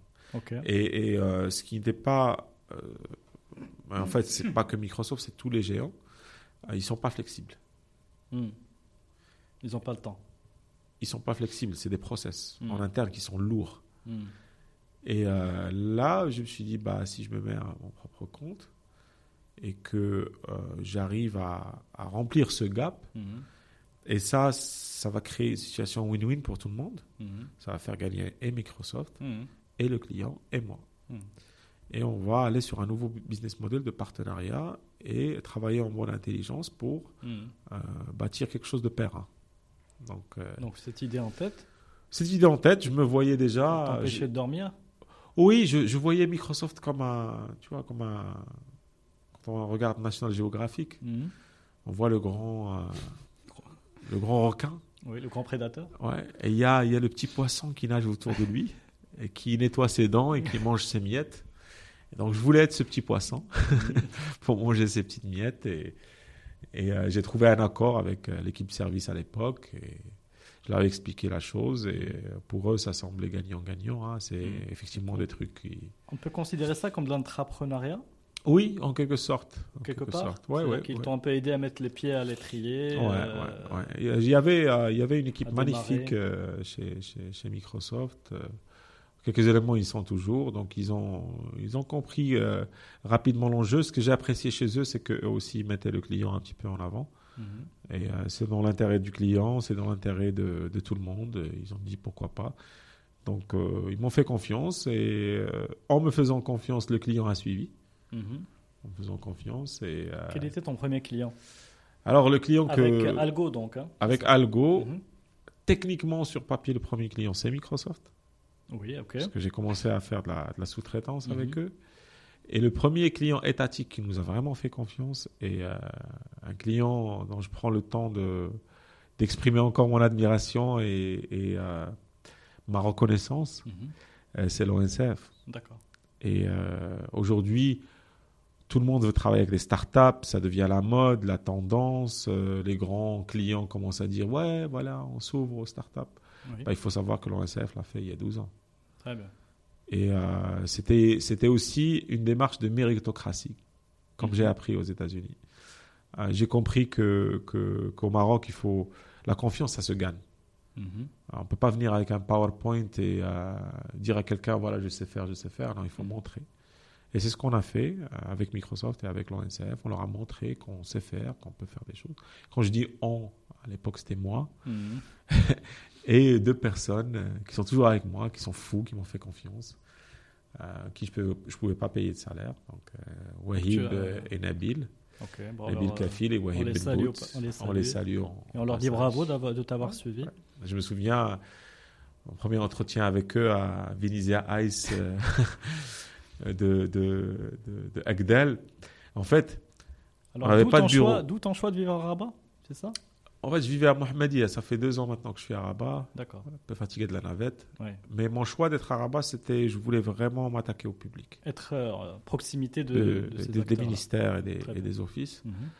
Et euh, donc, on n'avait pas de bureau pendant un an. Ok. On était essentiellement chez le client ou chez Microsoft ou dans le café de, de la gare de Rabat Agdel. D'accord. Et euh, quand Bon, on devait recevoir un client, on partait à Venezia. Très bien. Bon, C'était plus classe. Hein. A- Aujourd'hui, heureusement, il y a mieux en espace de coworking. Ouais, ouais, ouais. Ça aussi, ça n'existait pas à l'époque. Oui, absolument. Euh, peut-être ça existait, mais je ne savais pas. Mais, et voilà, donc euh, ça a commencé petit avec l'ONCF et ils étaient impressionnés par, euh, par notre qualité de travail. Et ils nous ont testé, ils ont vu que oui, ça marche. euh, Et c'est vrai qu'ils ont pris un risque avec nous. Mhm. Parce que, encore une fois, quand tu te mets à, à la place des gens qui sont responsables, qui ont des grosses responsabilités, hein, Mhm. surtout vis-à-vis du public, où, où le public n'est pas, n'est pas toujours gentil, hein, et, euh, et qui font confiance à une petite start-up, une petite structure euh, qui démarre et qui donne l'opportunité. Mais ils ont avancé sagement avec nous, doucement mais sûrement, des petits projets, on teste, oui, ils ont livré, on passe à un autre niveau jusqu'à aujourd'hui. Aujourd'hui, c'est notre plus grand client et on, a, on couronne notre succès avec eux, euh, avec le système TGV, et- Mhm. qui est un, un grand exploit pour nous et pour notre partenaire. Donc euh, voilà. Très bien. Donc, quels, quels étaient les ingrédients un peu de la. Donc, ça, c'était en 2007. hein. Ouais, fin, fin 2007. C'est, ouais. euh, ça fait dou- 12 ans. Euh, vu le chemin parcouru, si on devait résumer un peu quels sont les ingrédients un peu de la, qui ont fait le, la progression saine euh, d'Algo Consulting? Euh, C'était d'y aller doucement, Mhm. d'y aller doucement et sûrement. Euh, de ne pas euh, voir trop grand, de rêver mais ne pas voir trop grand, et d'apprendre des erreurs de la concurrence. D'accord. Parce qu'à l'époque, quand j'étais chez Microsoft, j'ai vu qu'en termes d'écosystème, il y avait pas mal d'intégrateurs comme nous qui savaient tout faire. Mhm. Et au début, on s'est dit non, on ne sait pas tout faire. On sait faire du Microsoft, c'est tout. Et euh, on n'a fait que ça. D'ailleurs, notre premier profil commercial, c'est après 8 ans. Mhm. Euh, rarement qu'on voit une boîte qui n'a pas de commercial pendant ça. 8 ans. Mhm. parce qu'on était spécialisé sur ça, on comptait sur Microsoft. Après ça, euh, on a fait le choix de diversifier. Aujourd'hui, on a un très grand partenariat avec SAP, Mhm. euh, on travaille aussi avec IBM. Et euh, voilà, donc on- Très bien. Donc, consolider déjà la position, Voilà. faire des bonnes références. Voilà. Et après, développer avec les, les partenaires pour s'ouvrir au marché sur- exactement, partir exactement, sur des bonnes- exactement. sur des bonnes bases. Voilà. Euh, Sur des clients, aujourd'hui, par exemple, quand on a lancé notre activité SAP, vu qu'on a une base de clients qui nous font confiance, Mhm. euh, on n'a pas eu de mal à, à se mettre devant eux avec une nouvelle casquette euh, SAP. Même du, on fait du open source, du Java. Et euh, quand quelqu'un vous fait confiance, il vous fait confiance. Mhm. Donc, euh, Et toi, à titre personnel, par rapport à ton travail, euh, enfin, t- t- les fonctions que tu avais aux États-Unis, qui prenaient vraiment une ampleur euh, importante, une diversité, un certain niveau de responsabilité. Donc, le passage euh, chez Microsoft, là, tu es responsable de cette, euh, de cette entreprise. Est-ce que ce rôle te. Comment, quelles sont les, les, différences dans ce nouveau rôle? Est-ce que ça te plaît? Il y a des choses qui te plaisent, il y a des choses qui te plaisent moins? Alors, l'aspect technique, euh, travailler avec les clients, euh, les écouter, voir leurs problèmes, être une force de proposition, de solution, c'est extraordinaire. J'adore faire ça à ce jour. Mhm. Après, l'aspect managérial, mhm. oh, c'est dur. D'équipe ou d'entreprise? Ou Les deux. Les deux. L'équipe, déjà, le facteur humain. Mhm. Euh, c'est très, très difficile. D'abord, on se met dans des postures un peu bizarres. On est peut-être un, instituteur dans, une, dans un jardin d'enfants. Mhm. L'autre jour, on est un papa avec des enfants qui se chamaillent. On est un papa avec euh, un enfant qui va pas bien, qui n'est pas content, qui ne sait pas jouer avec l'autre. Donc, on se, retrouve dans cette posture-là. Euh, pour exagérer, mais c'est une posture de leadership pour mhm. Euh, you have to lead by example. On mhm. doit donner le bon exemple. Euh, je suis fier de dire qu'on essaie d'exécuter, euh, mon associé et moi, on essaie d'exécuter notre travail au quotidien sans, sans hiérarchie. Donc, mhm. on essaie d'être une flat structure. le challenge que j'ai eu, c'est de promouvoir du middle management. Donc de, petit à petit, de faire monter des, de faire monter des gens et avoir des piliers, des responsables sur, sur qui on peut compter pour driver l'activité. Et, en fait, le plus grand challenge, c'était aussi de dépersonnaliser la boîte. Parce que la boîte, avec les, surtout les anciens clients, elle est fortement liée à l'image de Tariq. Mhm. Donc ça, c'était un petit peu un, challenge pour moi. Il fallait que je, je travaille sur ça. Euh, et bien sûr, ce que tous les entrepreneurs marocains vont dire, le recouvrement, mhm. le paiement, le financement. Ça, ça, il nous faut des podcasts sur ça. Alors peut-être une histoire là-dessus. Euh, euh, c'est vrai qu'on ne peut pas passer euh, bah, sur le recouvrement trop vite là-dessus. Oui. Alors voilà, en fait, ce qui se, passe, ce qui se passe en, général, que ce soit sur, on va parler de mais que ce soit sur Oraki, le recouvrement et le financement, c'est des expériences que j'ai vécues et c'est à travers de ces expériences que je, je, réfléchis à, à, des solutions, à des mhm. solutions concrètes. Et pour moi, les solutions, on a beau à prendre des mesures, de la législation, des lois. Mhm. Elles ne sont pas respectées. Bon. Moi, j'ai partagé une anecdote sur ça, sans nommer le client. Alors, j'avais un client qui était parmi les organismes qui ont qui ont, si tu veux, donné naissance à cette euh, nouvelle loi de délai de paiement de 60 jours, sinon mhm. il y a des intérêts moratoires. Mhm. Alors ce même client a mis un an pour payer une facture. Ok.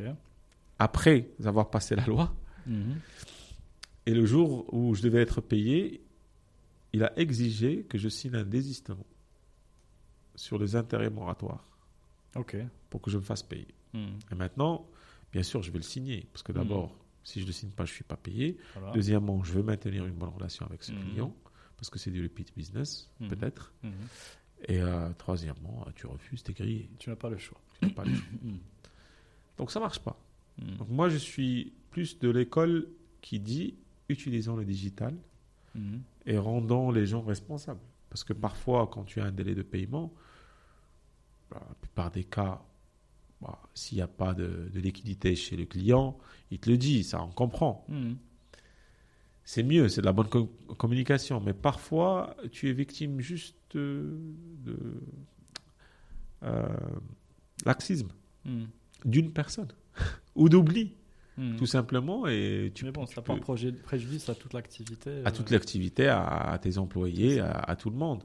Donc moi, je dis qu'il nous, faut, nous faut des solutions concrètes. Donc mm. je n'arrête pas de proposer des, des solutions comme... Euh, le, secteur public doit être euh, exemplaire. Public et privé, les deux. Moi, par exemple, j'ai aujourd'hui des fournisseurs que je n'arrive pas à payer. Mm. Que je salue, mm. comme Nabil, ou euh, Saïd, ou Mohamed.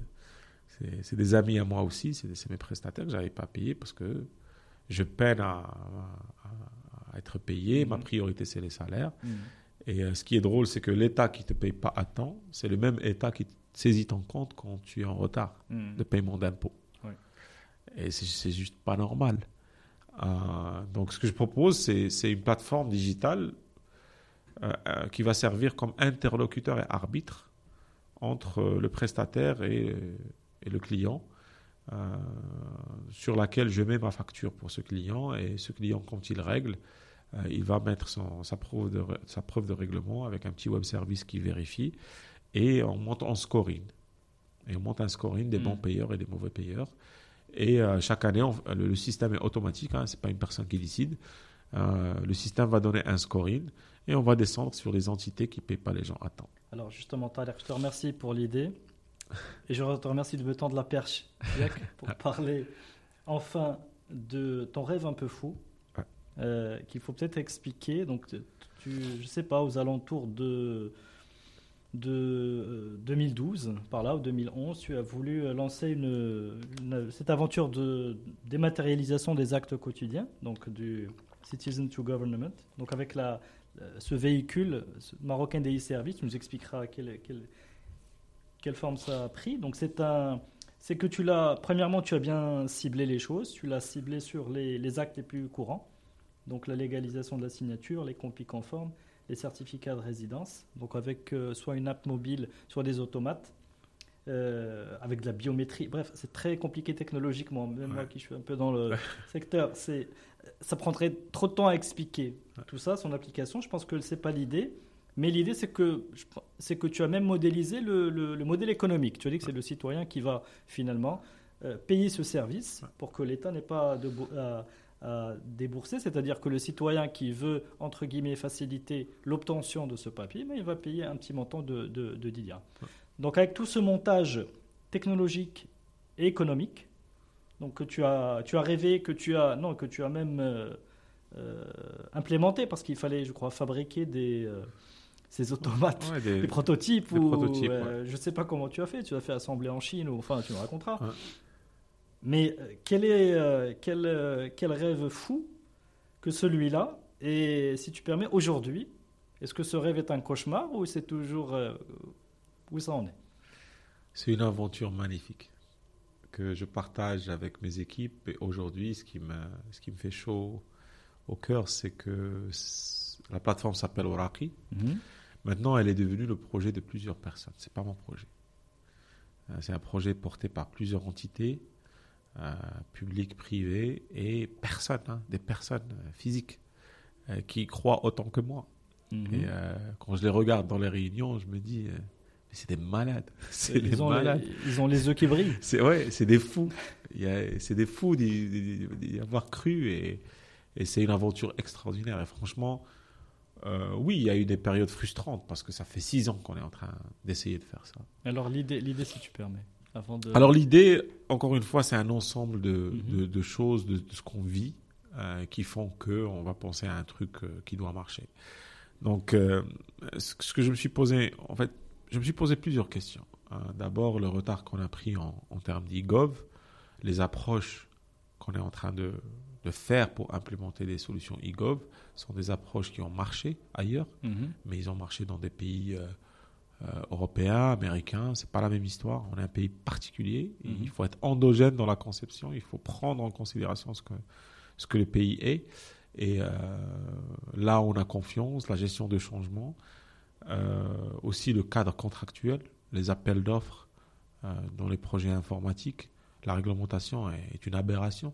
Mhm. Franchement, les DSI marocains, on peut pas, on peut pas leur en vouloir pour, euh, pour euh, tout ce qui est retard ou, échec dans quelques secteurs. On peut pas. Mhm. Parce qu'ils travaillent avec des lois juste qui ne sont pas faites pour l'informatique. C'est pour les pour l'immobilier, pour, pour les chantiers de, de bâtiments, c'est pas pour l'informatique. Mhm. Là, tu parles des, marchés publics en système d'information. Ouais. Donc, c'est pas adapté. Et moi, je dis qu'il faut partir sur des quick wins. Mhm. Et les quick wins, c'est quoi? Le Marocain, aujourd'hui, il a mal où? Il a mal dans les services les plus utilisés que tu as cités. Légalisation, copie conforme, euh, attestation de résidence, déclaration de perte. C'est le bread and butter. Mhm. C'est ce qu'il fait tous les jours. Or, ces services n'existent pas forcément ailleurs. Dans les pays qu'on essaie d'imiter, ils n'ont pas ça. Mhm. Et nous, on a une particularité. On est, on est un pays... Euh, il y a beaucoup de pays africains qui nous ressemblent, beaucoup de pays en voie de développement qui nous ressemblent. On a, par exemple, le Mqaddam. Mhm. C'est un profil euh, que tu vas trouver au Sénégal, dans le chef du quartier, que tu vas trouver en Turquie, que tu vas trouver en Égypte, en Pakistan, en Inde. Euh, c'est l'administration de proximité, c'est le gars de confiance de l'administration. Euh, c'est l'entrée de la paperasse, si tu veux. Mhm. On te donne une attestation de résidence et il livre une douzaine de certificats. Il n'y a pas que ça. hein. Mhm. Donc il y a plusieurs attestations. Donc je, je- je- je vois notre démarche un peu différente. Euh, et je me dis, voilà. Et je vois aussi la vitesse de changement des lois. Donc la réglementation, elle prend beaucoup de temps. Mhm. Euh, D'où est venue l'idée de, voilà, euh, au début je me disais, s'il y avait un automate dans le parking de Morjan, qui est là à H24, et le citoyen va venir, va venir devant cet automate, insérer sa carte nationale, prendre un selfie, s'authentifier biométriquement, signer un papier, le scanner, et voilà, le témoin c'est la machine. Après on couple ça avec de la blockchain et ça devient le témoin. Et euh, donc je faisais ce rêve-là au début et j'ai commencé à présenter l'idée. Et d'où ça t'est venu? Parce que, alors moi, ce que j'ai noté, c'est que tu étais quand même quelqu'un qui avait un problème avec l'autorité. Ouais, j'ai- T'as j'ai- ton côté un peu euh, Oh, non oui. con- rebelle, non conventionnel, et, euh, et c'est ça qui t'a permis d'être là où tu es. Comment cette énergie Alors, avec Algo Consulting, certes, tu es dans le, le Gov et l'e-Gov, c'est un peu l'avenir de la société, très bien. Mais euh, quel est le. Alors, Il y a plus que ça, peut-être. Oui, j'ai vécu une anecdote euh, où je suis parti à la Moqata'a et je, donc le premier jour c'était à côté de chez moi à, à, à Mahmedia.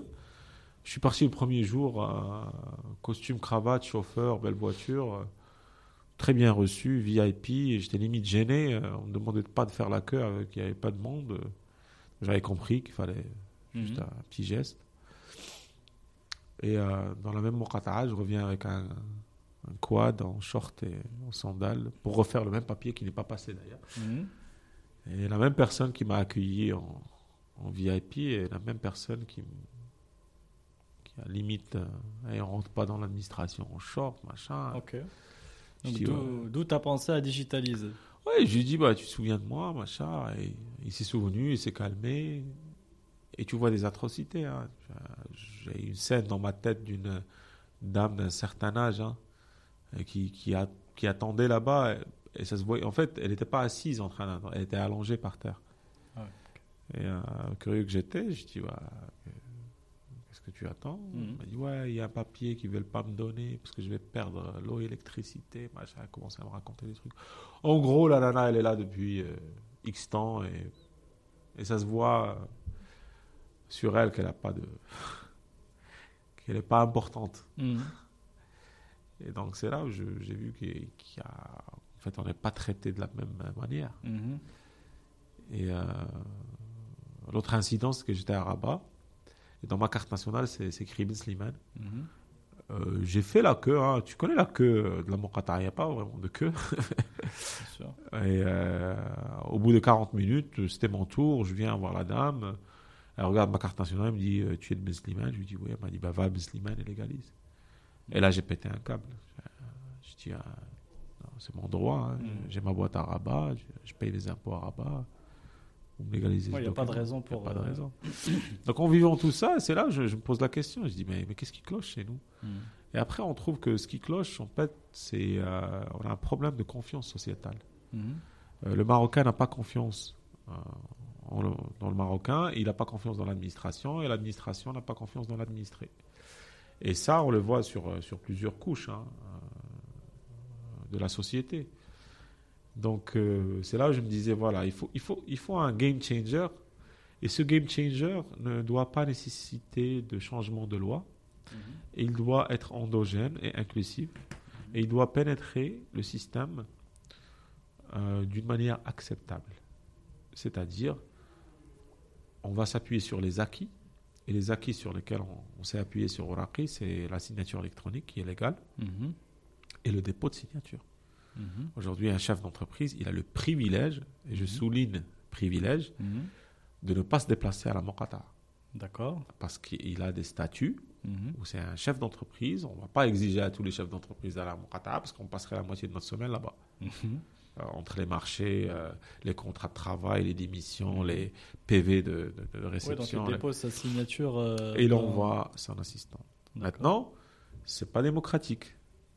Donc pour démocratiser ça, il faut vraiment euh, qu'on ouvre, en fait, qu'on qu'on- qu'on met en place une plateforme qui permet ça. Parce que l'idée est très simple. L'humain- les ressources humaines de ces Mokata'a ne peuvent pas prendre le dépôt de signature de tous les citoyens marocains. C'est juste ingérable. Mhm. Mais un outil digital peut. Mhm. Donc l'idée, c'est ça. C'est d'offrir un outil digital. Et au lieu de faire le dépôt de signature que pour les, Les professionnels ou les patrons les patrons d'entreprise. d'entreprise, maintenant, monsieur tout le monde va pouvoir avoir l'accès. Donc Mhm. on va démocratiser ce service Mhm. sur un registre digital sécurisé, Mhm. qui est plus sécurisé que, euh, que, que- que le papier, et aussi sur, euh, en fait, rendre le service accessible. Et à partir de ça, on peut s'attaquer à l'ensemble des services. Mhm. Donc, euh, il y a plusieurs aspects à ce rêve fou de Waraki. D'abord, on aspire à éliminer le déplacement pour les procédures les plus utilisées. Mhm. Ensuite, devenir la plateforme unique de toute la paperasse marocaine. C'est-à-dire n'importe quel document administratif auquel tu peux réfléchir, tu vas prendre ton appli mobile, appuyer sur Oraki, et en quelques clics, tu vas l'avoir dans ta boîte mail, zéro déplacement, zéro timbre, c'est un paiement des frais de service. Mhm. C'est ça le modèle économique. C'est que les gens qui ne veulent pas se déplacer vont nous payer un, un- un petit chouïa, hein. c'est un coursier. Aujourd'hui, on a arrêté dans les contrats euh, signés, on a arrêté 9 dirhams par transaction, qui est moins d'un aller-retour par taxi, euh, Mhm. voire bus, avec le temps et tout. Et euh, l'agent va recevoir la demande en toute sécurité, scannée ou photographiée, et euh, l'authentification se fait par le système. Et il va signer électroniquement la demande et on l'imprime chez nous, Mhm. que ce soit une attestation de résidence ou euh, une légalisation de document. Mais alors comment Alors tu as parlé un peu de l'idée de base, donc c'est un peu cette euh, cette frustration euh, devant le devant la machine administrative Ouais. qui, qui n'est pas juste ou qui n'est pas euh, équitable avec tous les voilà avec, avec tous les citoyens. Euh, Est-ce que tu peux revenir avec nous juste sur les étapes? Parce que tu Alors, le- le- comment les- tu as monté ce, ce rêve? Donc il est devenu un projet et maintenant il y a même des euh, des gens qui travaillent. Ouais. C'est ça, peut-être dans les administrations. c'est en train de devenir un mouvement, c'est extraordinaire. Voilà, bah, souhaitons-lui du succès, mais comment c'est, quelle est un peu la mécanique derrière? Alors la mécanique, c'est que quand j'ai eu l'idée de l'automate, je suis parti voir des, des gens du domaine, hein, Mhm. euh, notamment des gens au ministère de l'Intérieur, euh, qui étaient très accueillants, euh, qui ont apprécié Mhm. l'initiative. Euh, je m'attendais pas à cet accueil, franchement, j'attendais qu'il y aurait une sorte d'ego qui va s'imposer et se mettre sur table pour dire mais t'es qui toi Parce que tu es un peu en train de les disrupter. Ouais, Enfin, pas eux, mais. ouais. Mais il y, avait tout, il y avait tout à fait le contraire de ça. Mhm. qu'il y avait un bel accueil, oui. euh, Et la première personne à qui j'ai présenté ça, il a réfléchi longuement, il m'a dit, écoute, c'est une très bonne idée, Mhm. mais tu as un problème. Je lui ai dit quoi? Il m'a dit, euh, qu'est-ce qu'on fait des... quand tu vas mettre les automates Mhm. Qu'est-ce qu'on fait des 32 000 personnes qui font que ça? Mhm. Et quand est-ce que cette loi va changer pour ad- adopter tes automates? Il te faut une approche un peu plus inclusive. Mhm. Et c'est là où, où j'ai. euh, En fait, cette personne-là m'a Mhm. appris une chose très très importante que je remercie, que euh, je suis toujours en contact avec lui. hein. Euh, j'ai appris, j'ai appris que, en fait, que au Maroc, pas au Maroc, hein, en Afrique, Mhm. le digital, c'est pas le digital aux États-Unis. Ça, il m'a fait complètement changer ma perspective sur le digital. Euh, il m'a appris que ici, il faut qu'on soit inclusif, il faut qu'on crée des opportunités, Mhm. il faut qu'on crée de la valeur avec le digital. Aux États-Unis, on crée de la valeur tout en améliorant l'efficacité qui se traduit en élimination de jobs. C'est un peu le creative destruction, c'est-à-dire on crée, euh, on détruit des jobs, mais ils, ont- ils se créent ailleurs. Et puis le système est tellement souple et flexible que tout ça se fait par perte et profit. Exactement. Donc, Mhm. euh, donc cette personne-là, j'ose pas la, le citer, mais je l'ai cité dans, dans votre podcast, c'est, euh, c'est, Harraq. Et, donc il m'a, poussé à, à réfléchir, donc je suis revenu sur, sur le drawing Mhm. board pour dire, voilà, c'est vrai, il, faut, il faut être inclusif dans l'approche et il faut faire les choses d'une manière endogène. Mhm. Et euh, donc, euh, on est revenu, on s'est dit, voilà, bah, au lieu de l'automate, en fait, on a découvert autre chose. C'est que l'automate euh, n'était pas sexy en termes d'investissement. C'est lourd. Mhm. Il y a 2000 bureaux au Maroc. Mhm. Mettre euh, 2000 automates, on, on parle de plus de 100 millions de dirhams d'investissement. C'est Mm. à l'époque, on parle 2013, hein, le, hype sur les startups et les, financements de startups n'était pas là, hein, donc c'était impossible de lever un, tel mhm. montant. Et c'est là où euh, la prolification des smartphones euh, commençait à être importante. On voyait les chiffres de la NRT, on voyait que même la les technologies euh, d'intelligence artificielle devenaient plus accessibles sur le mhm. cloud, machin. Et c'est là où on s'est dit, attends, mais un smartphone peut remplacer l'automate. Mhm. On peut faire ça sur smartphone et on peut garder l'agent en place. Et l'agent va signer électroniquement et, voilà comment on va faire. Mais c'était... Il n'y avait pas... On a pitché partout. Hein. Mhm. on est parti à l'intérieur, la modernisation, à, plusieurs communes. Et euh, franchement, il n'y avait, y avait que du positif. Euh, moi, c'était un peu quelques amis à moi qui me, qui me disaient T'es fou, toi, tu t'attaques à une machine euh, qui est incapable de bouger. C'est vrai qu'il y a un autre aspect, c'est qu'au Maroc, parfois, on n'arrive pas à dire non. Mhm. On n'arrive pas à contredire la personne ou mhm. même à la critiquer. Et c'est ce qu'on cherchait. Nous, on cherche le criticisme parce que c'est ce qui va. Le feedback. Le feedback, ouais, c'est important.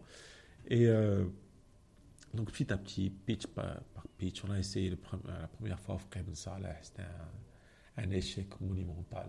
Mhm.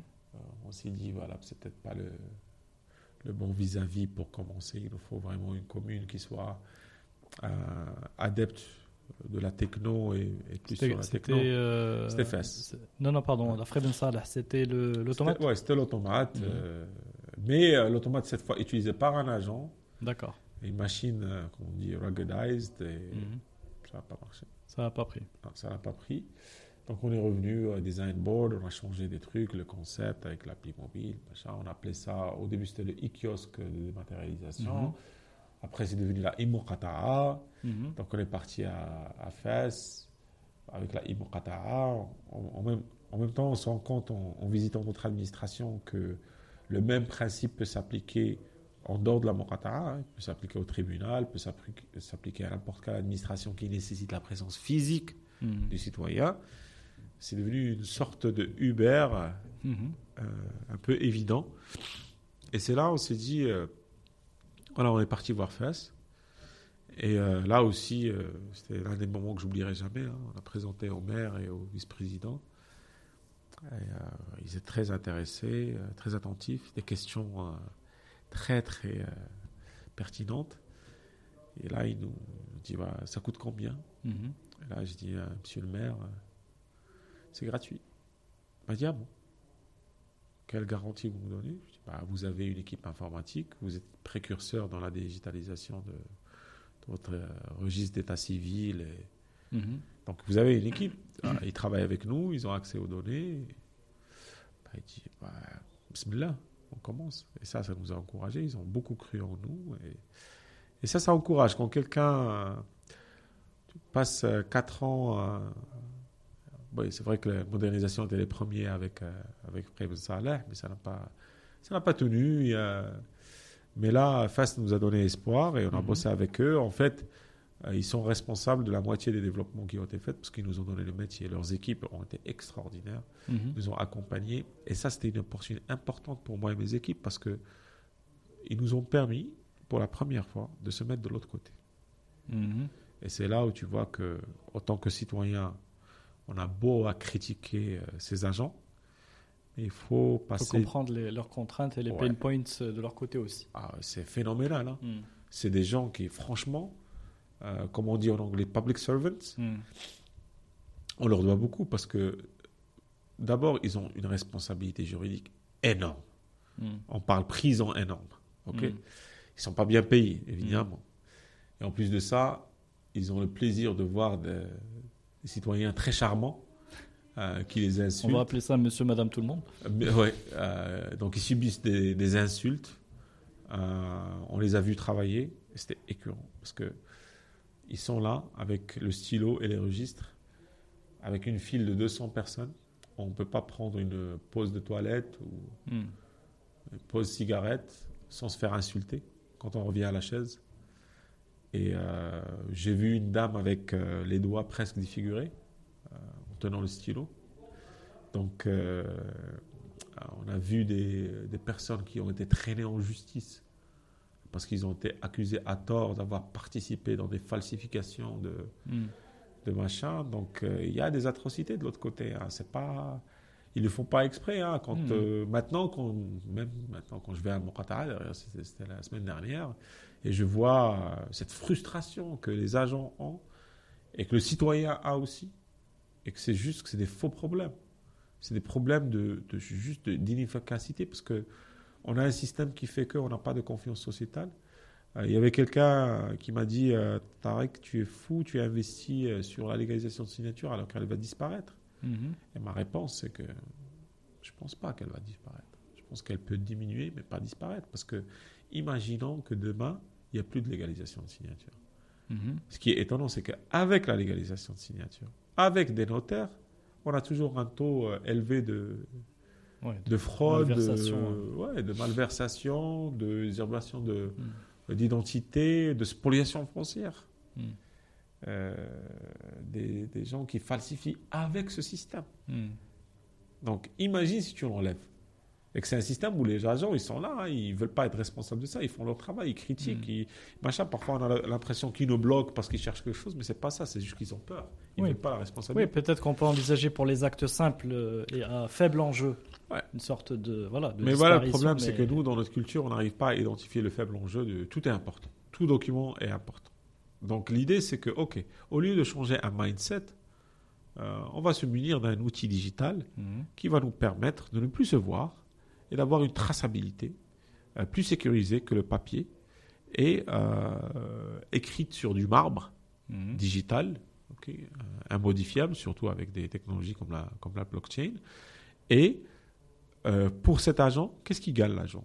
D'abord, il a un outil qui facilite son travail. Il va plus euh, remplir des registres et, Mhm. et- et coller des timbres. On simplifie, on automatise. On, Voilà, automatique. Mais ce qui est on important pour l'agent.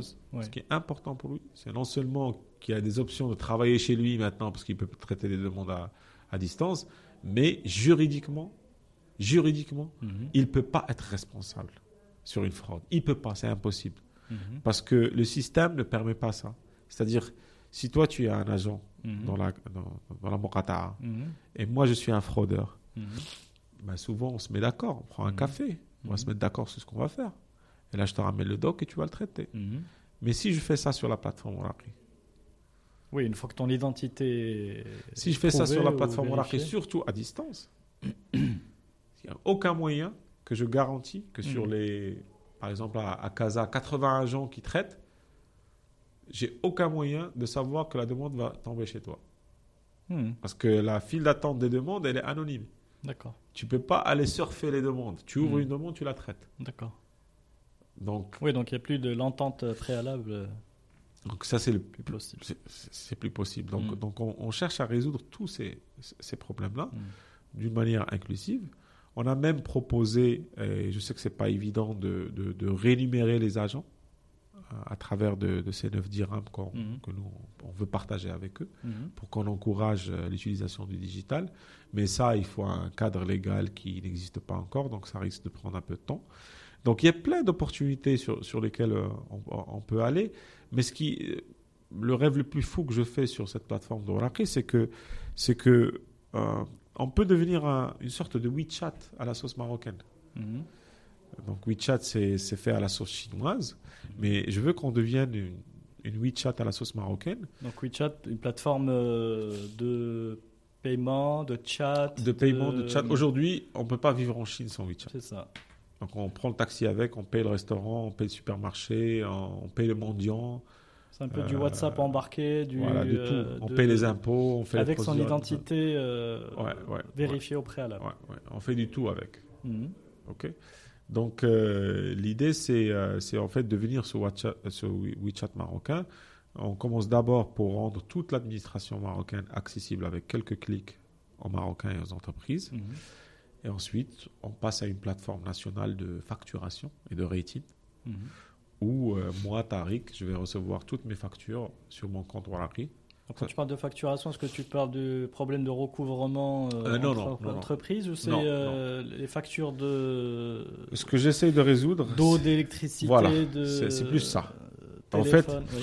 pour améliorer la qualité de vie de nos citoyens, que Mhm. ce soit économique, Mhm. surtout économique, Mhm. moi, je ne suis pas expert. hein. C'est juste que de ce que j'ai observé, Mhm. que le Marocain a besoin d'être euh, noté sur deux aspects. Mhm. Son sérieux Mhm. professionnel, que ce soit un col bleu ou un col blanc, et sa solvabilité. OK. Aujourd'hui, Karim, si tu me demandes de, te prêter de l'argent et je suis une banque, qu'est-ce que je dois savoir? Je dois savoir que tu es sérieux dans ton travail et que tu payes tes factures mensuellement à temps. D'accord. Ça revient au, au système de, de- de crédit américain. Mhm. Sauf que le système de crédit américain, il a commencé il y a 40 ou 50 ans euh, à base de, de- bureaux euh, Mhm. qui collectent la data Mhm. euh, sur les gens. Maintenant, si on veut les imiter, ça va peut-être forcément pas marcher. Mhm.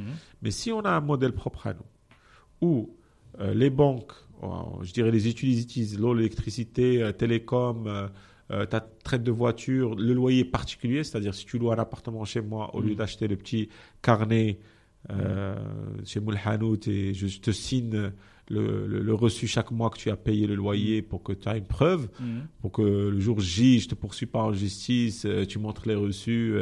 tu vois, au lieu de faire ça, bah, je vais te faire un reçu sur ton compte Waraqi. Et en fait, l'idée, c'est de capturer quand est-ce que Karim reçoit ses factures et il les visualise, et quand est-ce que Karim les règle? D'accord. Et là, on va donner un score sur la responsabilité financière de Karim. Et après, sur la partie pro, que Karim soit un, un, un avocat, médecin, menuisier, plombier, Mhm. jardinier. J'ai une relation avec toi sur mon téléphone, donc je te vois sur Rolaki aussi, Mhm. je vais te. D'accord. La différence entre moi, Tariq, qui va rater Karim euh, en tant que professionnel ou le petit snack au restaurant de Karim Mhm. est différent de celui de TripAdvisor. Mhm. Pourquoi? Parce que si Karim euh, se publie sur une plateforme de rating, quelle que que- quelle qu'elle soit, hein, à l'international, euh, aujourd'hui, je peux appeler des Pakistanais, leur donner 200 dirhams et je peux avoir 1000 t- thumbs up. Mhm. Mais sur Waraqi, c'est impossible. Pourquoi? Parce que chaque compte sur Waraqi, c'est une personne physique, réelle, qui existe, Mhm. dont le compte a été activé par le Muqaddam et Alam Qatar. D'accord. Donc là, on est dans un modèle endogène marocain, parce que qui mimique notre système de confiance. Quand toi, tu veux une femme de ménage, qu'est-ce que tu fais? Tu appelles quelqu'un en qui tu as confiance. Mhm. Effectivement. Donc, on part sur ça pour produire un scoring, pour que le jour où je suis devant une entité de microcrédit qui va me prêter 10 000 dirhams pour acheter un triporteur, elle va pas me demander de rassembler un dossier de 30 000 pages et elle, elle va organiser un comité qui va lui Mm. coûter 3 000 dirhams pour moi me, me débloquer 10 000 dirhams. Mhm. Donc elle va partir en deux secondes Donc, pour me dire. l'optimisation du coût aussi. Voilà. De- Et à partir de ça, on peut imaginer d'autres plateformes comme une marketplace de confiance euh, au modèle marocain, parce Mhm. qu'une marketplace euh, euh, comme euh, celle que je ne citerai pas, il y a eu de meurtres, il y a eu des, des agressions sur des annonces passées sur ces plateformes. Là, euh, sur ça, on peut pas, on peut passer à autre chose comme la gestion des subventions sur sur Waraqi, parce que là, tout le monde aurait un, un compte, parce que tout le monde euh, a besoin de, de, de papiers administratifs, donc je peux aller chez Moulhanout et, et payer ma, bonne bonne de gaz à, à à 90 dirhams au lieu de 40. Mhm. Et si euh, j'ai ma carte Ramed ou je suis subventionné, euh, l'épicier, lui, il a son smartphone, il met mon, mon ID, euh, il prend une photo et c'est moi, il va mettre euh, euh, que j'ai pris la bonbonne, il va mettre le bon prix. Et donc il y y y a plein de cas d'usage qui peuvent vraiment résoudre beaucoup de problèmes qu'on vit au quotidien. Mais un autre exemple, les att- attestations. attestation scolaire. Aujourd'hui, à l'université, pour prendre ton attestation scolaire, c'est une démarche. Bah là, je peux l'avoir sur euh, d'une manière dématérialisée et l'imprimer chez moi.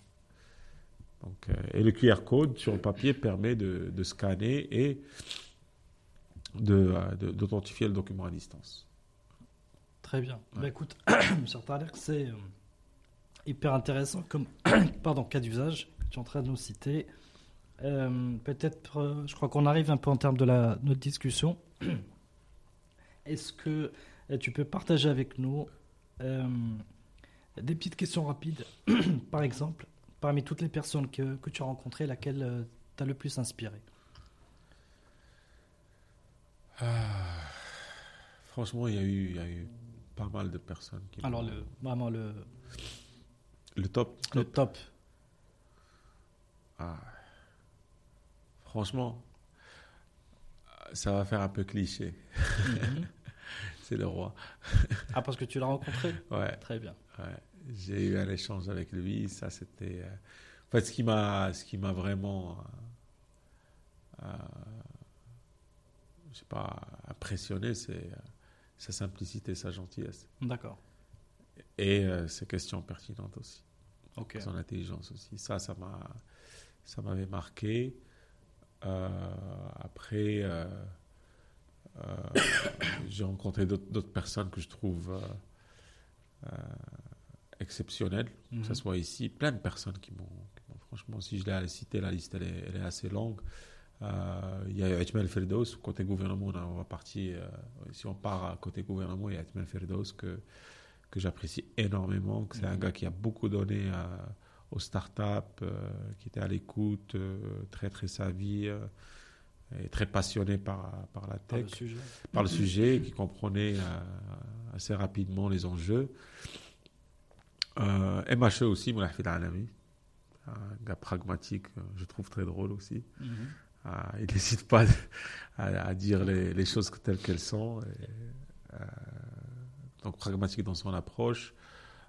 après, j'ai rencontré quelques entrepreneurs qui sont aussi inspirants. Il y a Schaffer, Saberi, que j'appelle un, un, ami, Hassan Belkhiyat, euh, Nabil Bayhia, euh, toute l'équipe Endeavor, Nofel, Amin. Donc, euh, dans ce parcours au Maroc, c'était vraiment, vraiment, il y, a des gens de qualité qui qu'on rencontre, même par exemple Khalid Safir, mhm. quand il était wali à, à Casa, un gars hyper smart, Franchement, moi, j'entends beaucoup de gens qui se plaignent, euh, mhm. mais euh, oui, je vois bien, mais il y a des personnes, tu vois, on dit en arabe Makesh Ma'amen, je mhm. trouve que c'est faux. Hein. Il faut juste les trouver. il faut les trouver, hein, Donc, euh, comme j'ai dit tout à l'heure, Harrak aussi, qui, mhm. c'est des gars hyper smart que quand, quand tu es en face d'eux, tu n'es pas Shakib Moussa, que j'avais rencontré quand il était patron du CES, même Reda Chami, que j'avais rencontré dans un événement, mais on s'est croisé à l'aéroport à Paris. On a passé euh, une heure à attendre l'avion ensemble. C'était un échange incroyable. C'est des gars hyper smart. Euh, des, des, gens euh, qui, franchement, me donnent espoir autant mhm. que, que, que, jeune entrepreneur. Donc, qui est même, tu vois. C'est ça. Donc, c'est il faut, il faut les trouver. Ouais, il faut les trouver. Il faut, les... trouver. et. Et c'est des gens qui, qui comme j'ai dit, qui sont pertinents dans leurs remarques, mhm. euh, qui, vont, qui vont écouter si c'est intéressant ce qu'on raconte et, euh, et donner des suggestions aussi. Donc euh, voilà, comme j'ai dit, la liste est longue et. très bien, mais tu, tu en tout cas, tu deux choses. Tu as donné des, des noms effectivement qui résonnent. Et deux, tu m'as donné des idées pour le podcast, donc je te remercie. alors, une petite question sur les, pour développer, maintenir ta capacité à, prendre de la hauteur et avoir les idées fraîches par rapport à, par rapport à, la problématique à laquelle tu t'attaques. Enfin, tu as, tu as l'entreprise, hein, tu as le euh, Algo Consulting, mais tu as également ce beau projet. Comment tu arrives au quotidien à garder la motivation Au quotidien, par tes pratiques, par tes rituels? Il y a, des jours où on se réveille euh, où tout va mal tout va mal. Mhm. Et euh, souvent, c'est lié aux, finances, où il euh, n'y a rien qui rentre sur le compte. Il y a la paie, il y a les impôts, il y a le loyer, il y a les charges, il y a des nouveaux appels d'offres, des cautions provisoires, définitives, où tout va mal. des gens qui démissionnent pour aller en France, des gens qui demandent des augmentations alors qu'ils savent que le chiffre d'affaires n'y est pas. Et là, on se dit, il faut être fou naïf pour entreprendre. Et euh, surtout quand on voit, comme j'ai dit tout à l'heure, l'État qui ne te paye pas, qui te saisit ton compte, et la banque qui te demande des, euh, des, euh, des facilités, des, des garanties. Donc tu comprends qu'il faut être né riche pour passer à, autre chose. Et, et là, surtout nous, dans notre cas, franchement, avec notre banque, on a eu, on a eu la chance d'avoir une, une banquière qui est assez cool euh, qui nous a accompagnés, qui a pris des risques, mais même elle, elle est bloquée par un système. Hein. Hmm. Donc elle a pris des risques avec nous parce qu'elle croit en nous. que j'aimerais remercier aussi, hein, Sana Mnazo avec, avec Tijari. Mais comme j'ai dit, elle fait ce qu'elle peut, elle se bat, hein, elle croit. devant elle, ça se voit, elle est jeune aussi, elle voit un jeune qui, qui, qui veut créer quelque chose, qui veut, qui veut se battre. déjà, il, a, il, a, réussi à avoir un visa alors qu'il. Euh, ah ouais, voilà. donc, euh, euh, elle le fait, mais elle aussi, elle reste bloquée par un système. Et ce qui est étonnant, c'est qu'après le discours royal de Sa Majesté, l'ouverture de la session parlementaire, il a secoué un petit peu les mhm. banques. Donc aujourd'hui, on commence à. Vous appelle Oui, avoir d'autres banques au-delà de, de Tijari qui, qui nous appellent, qui veulent mhm. travailler avec nous. Et ça, bah, ça donne une lueur d'espoir. Et c'est vrai que je trouve ça désolant. C'est que quand je vois que la start-up euh, avec qui je bossais, euh, quand on rencontrait nos banquiers de Merrill Lynch et, et, tout ça, et comment ils sont, ils, ils sont hyper. Euh, contents de financer une start-up, ils sont là, mhm. ils, privilégient la start-up aux salariés, mhm. et qu'au Maroc, on privilégie euh, le crédit aux salariés que, qu'à la start-up. Mhm. c'est la pétence au risque. Ouais. après, je, je, encore une fois, je me mets dans l'autre, dans côté. Hein. Quand je, j'étais avec euh, une autre banque avec qui on, travaille, le gars, il, m'a expliqué, il m'a dit, si c'était moi, moi, je je sais que vous avez 12 ans d'expérience, 11 ans d'expérience d'entrepreneuriat. Je mhm. mettrai mon, argent sur vous. C'est une institution, c'est des règles. Mais après, on est victime aussi de beaucoup de fraudes. Et c'est là aussi où je veux proposer des solutions. Euh, non, mais alors, les, reviens, reviens s'il te plaît. Euh, les cas d'usage sont illimités chez toi. Mais reviens à tes routines. Quelles sont les routines qui te permettent de rester, euh, de, garder, de garder une bonne énergie c'est se dire, philosophiquement parlant, mhm. euh, il n'y a pas une personne sur Terre, je pense, qui, qui est 100% heureuse dans ce qu'elle fait. Mhm. Euh, pour moi, euh, ce que je dis tout le temps, joy is in the process. La joie, elle est dans le processus, pas dans l'objectif. Mhm. Pour moi, un entrepreneur, c'est avant tout un guerrier. Donc euh, il y a des fois où je me, je me réveille et quand je, je suis en train de m'habiller, préparer pour euh, une réunion, le ressentiment que j'ai en interne, c'est comme si je mettais euh, mon bouclier, une armure, une armure mmh. et je prenais mon bouclier, et je prenais mon épée, mon mmh. casque et, et, je sortais pour, pour aller en guerre, pour mmh. rentrer le soir complètement. Euh, mais c'est pas ça ce qui me démotive.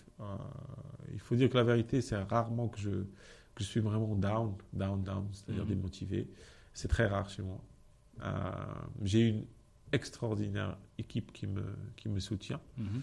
Euh, plein de, de, garçons et de filles euh, assez fous mhm. pour me suivre. Donc ils croient en moi. Donc quand je, je me projette dans leurs yeux, je me dis, je trouve, je trouve d'énergie aussi. Je dis que c'est des gens que je ne peux pas laisser tomber, que je dois aller me battre, même si moi, je n'ai pas envie. Il y a des, des, hmm. jours où on se réveille, tu n'as pas, pas envie de travailler. On dépasse. Euh, Mais là, tu as, un sens de responsabilité euh, énorme. Et aussi pour la promesse que, que j'ai faite à moi-même et à tous les Marocains de faire marcher cette plateforme-là. Dernière question. Alors, le livre ou les livres qui t'ont euh, changé ta vie ou alors les podcasts, parce que je sais que tu écoutes des podcasts. Ah, plein de livres. Franchement, il y a, je suis très fan de tout ce qu'écrit Robert Greene et mhm. Jim Collins. Donc, euh, quand on est entrepreneur, on, on, se penche souvent sur les, les livres de self-improvement. Et euh, donc après, je lis beaucoup euh, sur l'histoire. Je suis mhm. fasciné par l'histoire parce que j'aime bien découvrir les anecdotes derrière les choses telles qu'elles sont. Ce qui me fascine aussi, c'est un petit peu la sociologie, la psychologie, mhm. même la criminologie. Et ça, c'est des matières que j'ai étudiées à l'université. Et euh, je me souviens quand j'étais obligé, par exemple, de prendre la criminologie et la sociologie, je me disais, mais qu'est-ce que... Qu'est-ce que je vais en faire? Mais après, tu découvres que c'est tout un monde, c'est impressionnant. Hmm. C'est euh, l'humain, des facettes de, l'être humain. Ouais, ouais, qui sont impressionnantes. Donc hmm. j'aime bien lire euh, tout, ce qui est, tout ce qui est ça, histoire, et bien sûr la techno. Hmm. Ce que j'aime pas lire, c'est les romans. ça, les histoires, euh, si c'est pas un film d'action, bon, laisse tomber. Mais tous ces, tous ces types de, de bouquins, je les, je les, ai lus. Euh, parmi les bouquins qui m'ont vraiment impressionné, c'est euh, Blue Ocean Strategy, mhm. la stratégie de l'océan bleu. Euh, ça, c'est quelque chose qui m'a marqué. From Good to Great par Jim Collins. Euh, aussi, The Seven Habits of Highly Effective People and The Eight Habits aussi. Built to Last, ça aussi, c'est un bouquin qui m'a vachement impressionné. Et là, mon, ami mentor, Schaffer, m'avait recommandé c'est lui qui m'a mis sur la piste de Robert Greene. Donc, du coup, il m'a mis sur un bouquin. Donc, j'ai tout lu de, mm. Robert Greene. Je recommande également. Hein. Oui, ouais, la, la, loi des, mm. des, 40, euh, des 48 lois du pouvoir. du pouvoir. tout à fait. Ça aussi, c'est devenu en quelque sorte une petite Bible chez moi. Très bien. merci beaucoup. Merci à toi. On est arrivé au terme, enfin, de ah. cette conversation. Euh, qui a duré longtemps et je te remercie infiniment pour ton temps. Merci, c'était très bien pour moi de revenir en arrière sur tout ça. Tu, tu as pris le temps et, tu, et je pense que tu nous as tous euh, inspirés par ton rêve. Donc on est tous euh, gagnants à, ce que cette plateforme prenne vie. Donc je remercie tous les auditeurs qui sont restés avec nous euh, jusqu'à euh, cet instant et je vous demande voilà, de liker ce, ce podcast, de le partager, euh, voilà, de le noter sur toutes les plateformes et je vous dis à très bientôt.